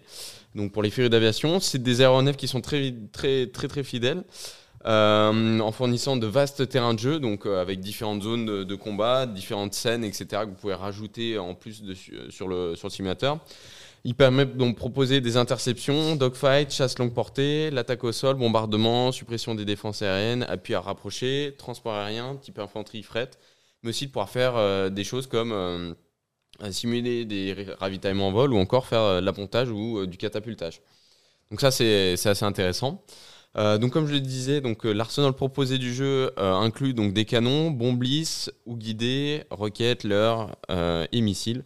Chaque appareil, bien sûr, dispose donc de son armement attribué, un modèle de vol unique pour chaque avion, donc c'est assez poussé en termes de réalisme. C'est vraiment des modèles de vol qui sont développés et étudiés par les équipes de DCS ou par les développeurs en question. Euh, une avionique et euh, donc euh, un armement qui, qui sont propres à chaque avion et bien normalement bien simulé. Un modèle de vol euh, donc qui est assez fidèle et plutôt bien reproduit. Vous avez des images en arrière-plan. C'est incroyable, on dirait des, des vidéos. euh. Ouais, non, c'est assez poussé. Quand on regarde dans le Ouais. détail, on- ça se voit quoi, sur, sur certaines textures. je crois Mais, euh, mais, euh, mais voilà.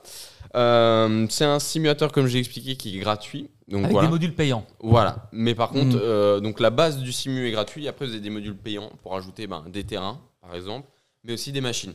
Euh, donc, donc voilà. Des campagnes aussi scénarisées ou des fonctionnalités supplémentaires du, du simulateur. Donc voilà pour le, pour le simulateur. Alors le Rafale dans tout ça. Euh, alors il y a un Rafale qui Il est en module payant Pardon, je te coupe. Ouais, mais- il est, en mode, il est même en module gratuit le Rafale. Ouais. Mais je le conseille pas parce que c'est pas un modèle qui a été développé par les équipes, euh, les équipes de, de DCS. Donc il est, il est pas très joli. euh, il manque de fonctionnalités. Enfin, ils sont en train de bosser dessus, mais c'est pas le, plus beau. Pour le coup, par contre, pour rester dans la, lignée, on va dire, euh, d'assaut, il y a le Mirage F1 qui, a été fait dessus. Bah, vous voyez les images en arrière-plan, euh, qui a été développé pour le coup il y a pas très longtemps. Et pour le coup, lui, il est super bien modélisé. Les retours sont super positifs sur, ce, sur, ce, sur cet avion-là. Je vois qu'il y a quelques questions du chat. Je me permets On va de répondre aux répondre. questions, on va répondre. Ter- Termine, Ouais, Antoine, ouais, termine. Et termine vite. hein. Euh, pour finir, euh, il y a plusieurs, euh, plusieurs youtubeurs qui, qui utilisent ce simulateur, notamment un Téchué, qui sert de, de simulateur bah, pour, euh, pour, euh, pour expliquer les combats, avec, euh, pour expliquer les combats, des techniques de combat, pour euh, faire des comparatifs aussi, réalité versus, euh, versus simulation. Et pour le coup, les retours sont souvent assez positifs. Bon, après, euh, il y a des trucs qu'on ressent pas dans le simulateur, comme euh, léger ou ce genre de choses ou qui, qui essayent de mettre en œuvre, mais bon, des fois vous avez l'écran tout noir pour montrer euh, positif ou négatif, etc. C'est plutôt bien fait. Après, voilà, effectivement, on, a cette limite-là qui est peut-être un peu moins représentée, léger, etc. Donc voilà. On a dans les tuyaux euh, sur Jumpseat euh, de faire une spéciale aussi jeu vidéo ou faire du, du jeu en direct dans l'émission, ça, ça serait super. Marty, t'en fais un peu toi du simu comme ça Euh, euh, non, je suis pas équipé. ouais. Peut-être que le Merci, jour où euh, je serai en manque de chasseurs, oui, je m'équiperai d'un- d'un- d'une belle machine PC pour pouvoir faire du DCS. Mais Ouais.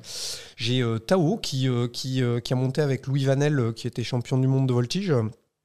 Euh, Mm. Blue Jag Mm. et ils font des compétitions, ils animent des Ouais. compétitions sur DCS avec euh, une catégorie race et une catégorie euh, combat.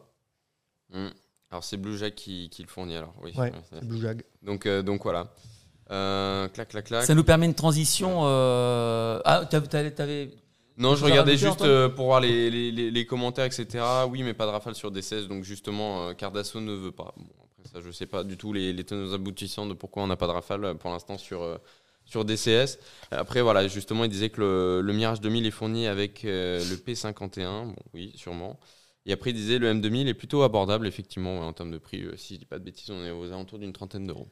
Il y, a- il y a quelque chose d'intéressant avec ce système, c'est euh, la VR, le, la réalité qu'on appelle ça, Virtuelle, Augmentée. ouais. virtuelle, là, où Mm. on pose un casque et du coup, On est c'est ouais. très immersif. J'ai pu le, le tester sur certains euh, euh, meetings et Mm. euh, effectivement, on se prend vite au jeu Mm. et euh, c'est très intéressant. Retenir Alors, si ce n'est que on n'a pas retour de force, on n'a Ouais, pas de sensation physique d'un combat, etc. ça. Mais euh, ça, aucun simulateur, même les simulateurs Rafale sur lesquels on s'entraîne, n'ont Ouais. pas de euh, retour de sensation, euh, facteur de charge. ouais. Forcément, il faudrait être sur une centrifugeuse.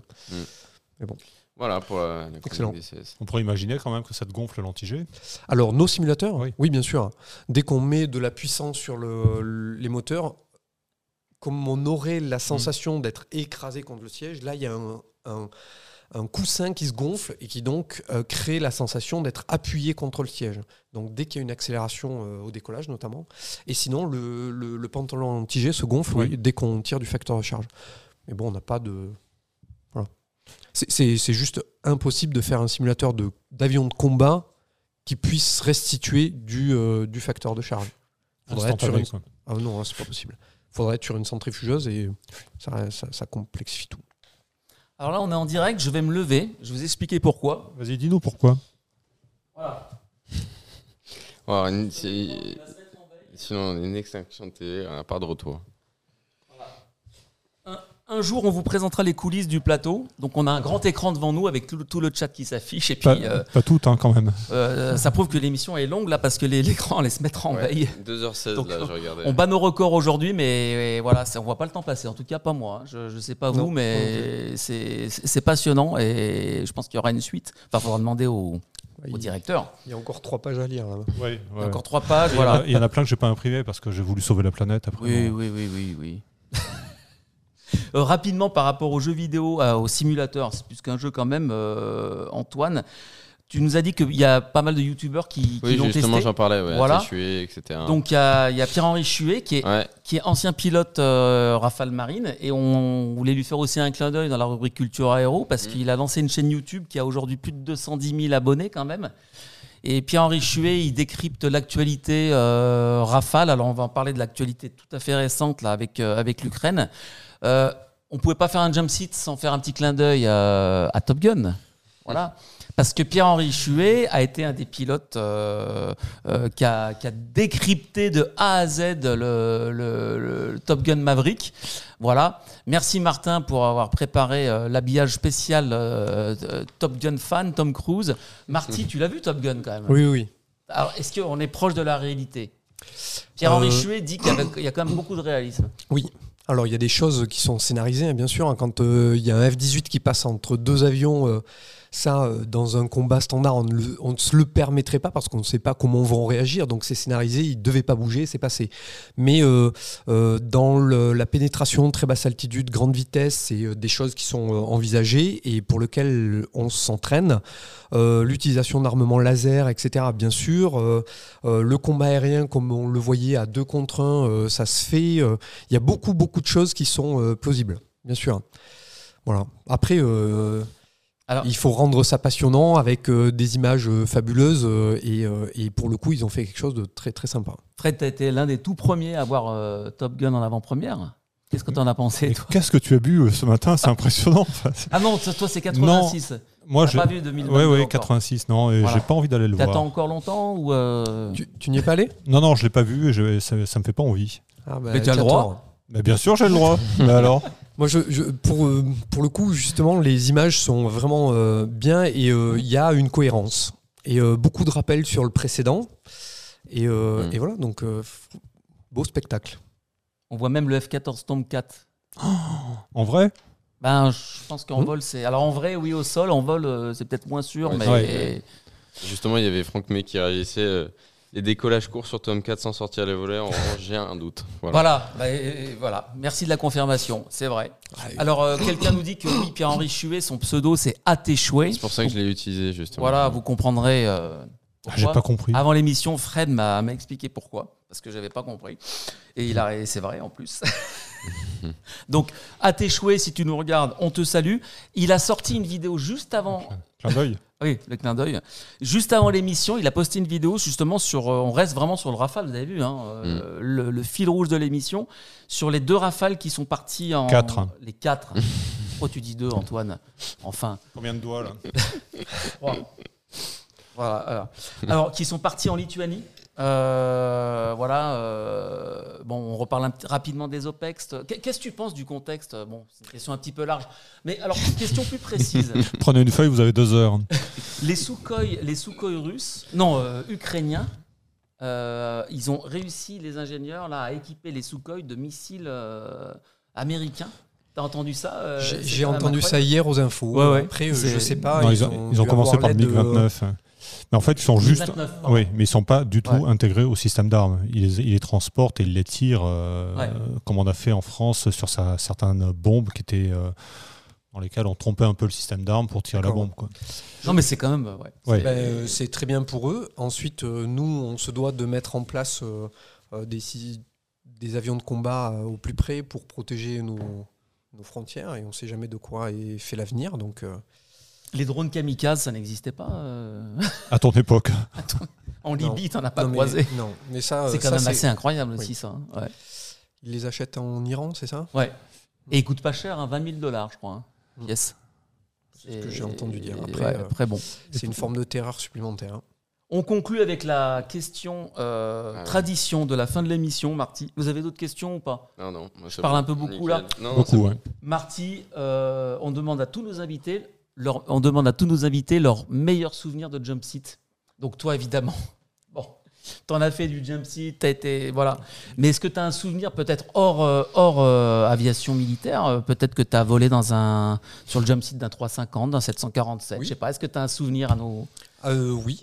Sur une mise en place côté Est, euh, 350, euh, on approche des côtes israéliennes et euh, du coup, la gestion de panne était assez euh, intéressante puisque euh, au moment où on va survoler euh, Israël et tous le- les pays qui sont un peu chauds là-bas, ben, une première panne qui monte, c'est GPS 1. Ah.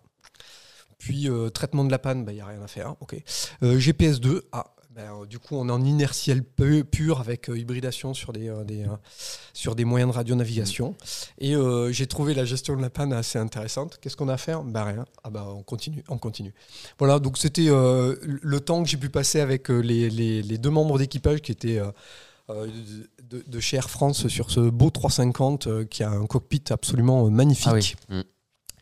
Et, euh, et voilà, donc... euh, Enfant, tu demandais aussi à aller voir le poste, non, en prenant l'avion euh, Alors j'ai rarement eu l'occasion de prendre l'avion de Ouais. ligne quand j'étais plus jeune, mais euh, à chaque fois que j'en ai l'occasion, ouais, j'essaie, euh, ouais. j'essaie d'y aller, ouais, pour voir euh, comment eux travaillent. euh, Mm. Et ce qui est intéressant pour moi dans un avion, c'est la partie qui est en pointe, à l'avant, euh, savoir comment le maîtriser, savoir euh, comment voler avec, euh, pas plutôt tout le luxe qu'on pourrait trouver dans un Falcon ou un autre type d'avion de business, ou euh, rester derrière à regarder des écrans ou des films. Non, ça, ça me botte moins. Donc, euh, piloter la machine, oui. On termine sur ces belles paroles. Mm. Euh, Je vous invite aussi à aller sur aerobots.fr. On avait fait pour le- la, la série estivale plein d'articles justement sur nos souvenirs de jump seat. Il y, a des, il y a des très beaux papiers, dont celui de Frénéry qui a volé dans un B52. Il parle des toilettes, tout ça. Enfin, je vous Ah laisse oui, aller ouais. voir l'article, c'est c'est passionnant. Par contre, pas de saucisson hein, dans le Pas de B52. saucisson. Un merci beaucoup à Martin qui est à la réa derrière et qui fait un super boulot. Qui a tenu pendant ces qui a tenu. 2h15. Voilà. Et merci à tous ceux qui sont en ligne, qui nous suivent. Il y a, on n'a peut-être pas répondu à toutes les questions. Euh, on reviendra. Et puis l'émission est en replay aussi. Et merci à tous. Merci Marty d'être venu. Merci à tous de nous avoir suivis. On se retrouve très bientôt sur le Jump Seat, sur Twitch. Alors n'oubliez pas d'activer la petite cloche sur le compte Twitch pour être averti des prochaines émissions et pour nous suivre en direct. À bientôt.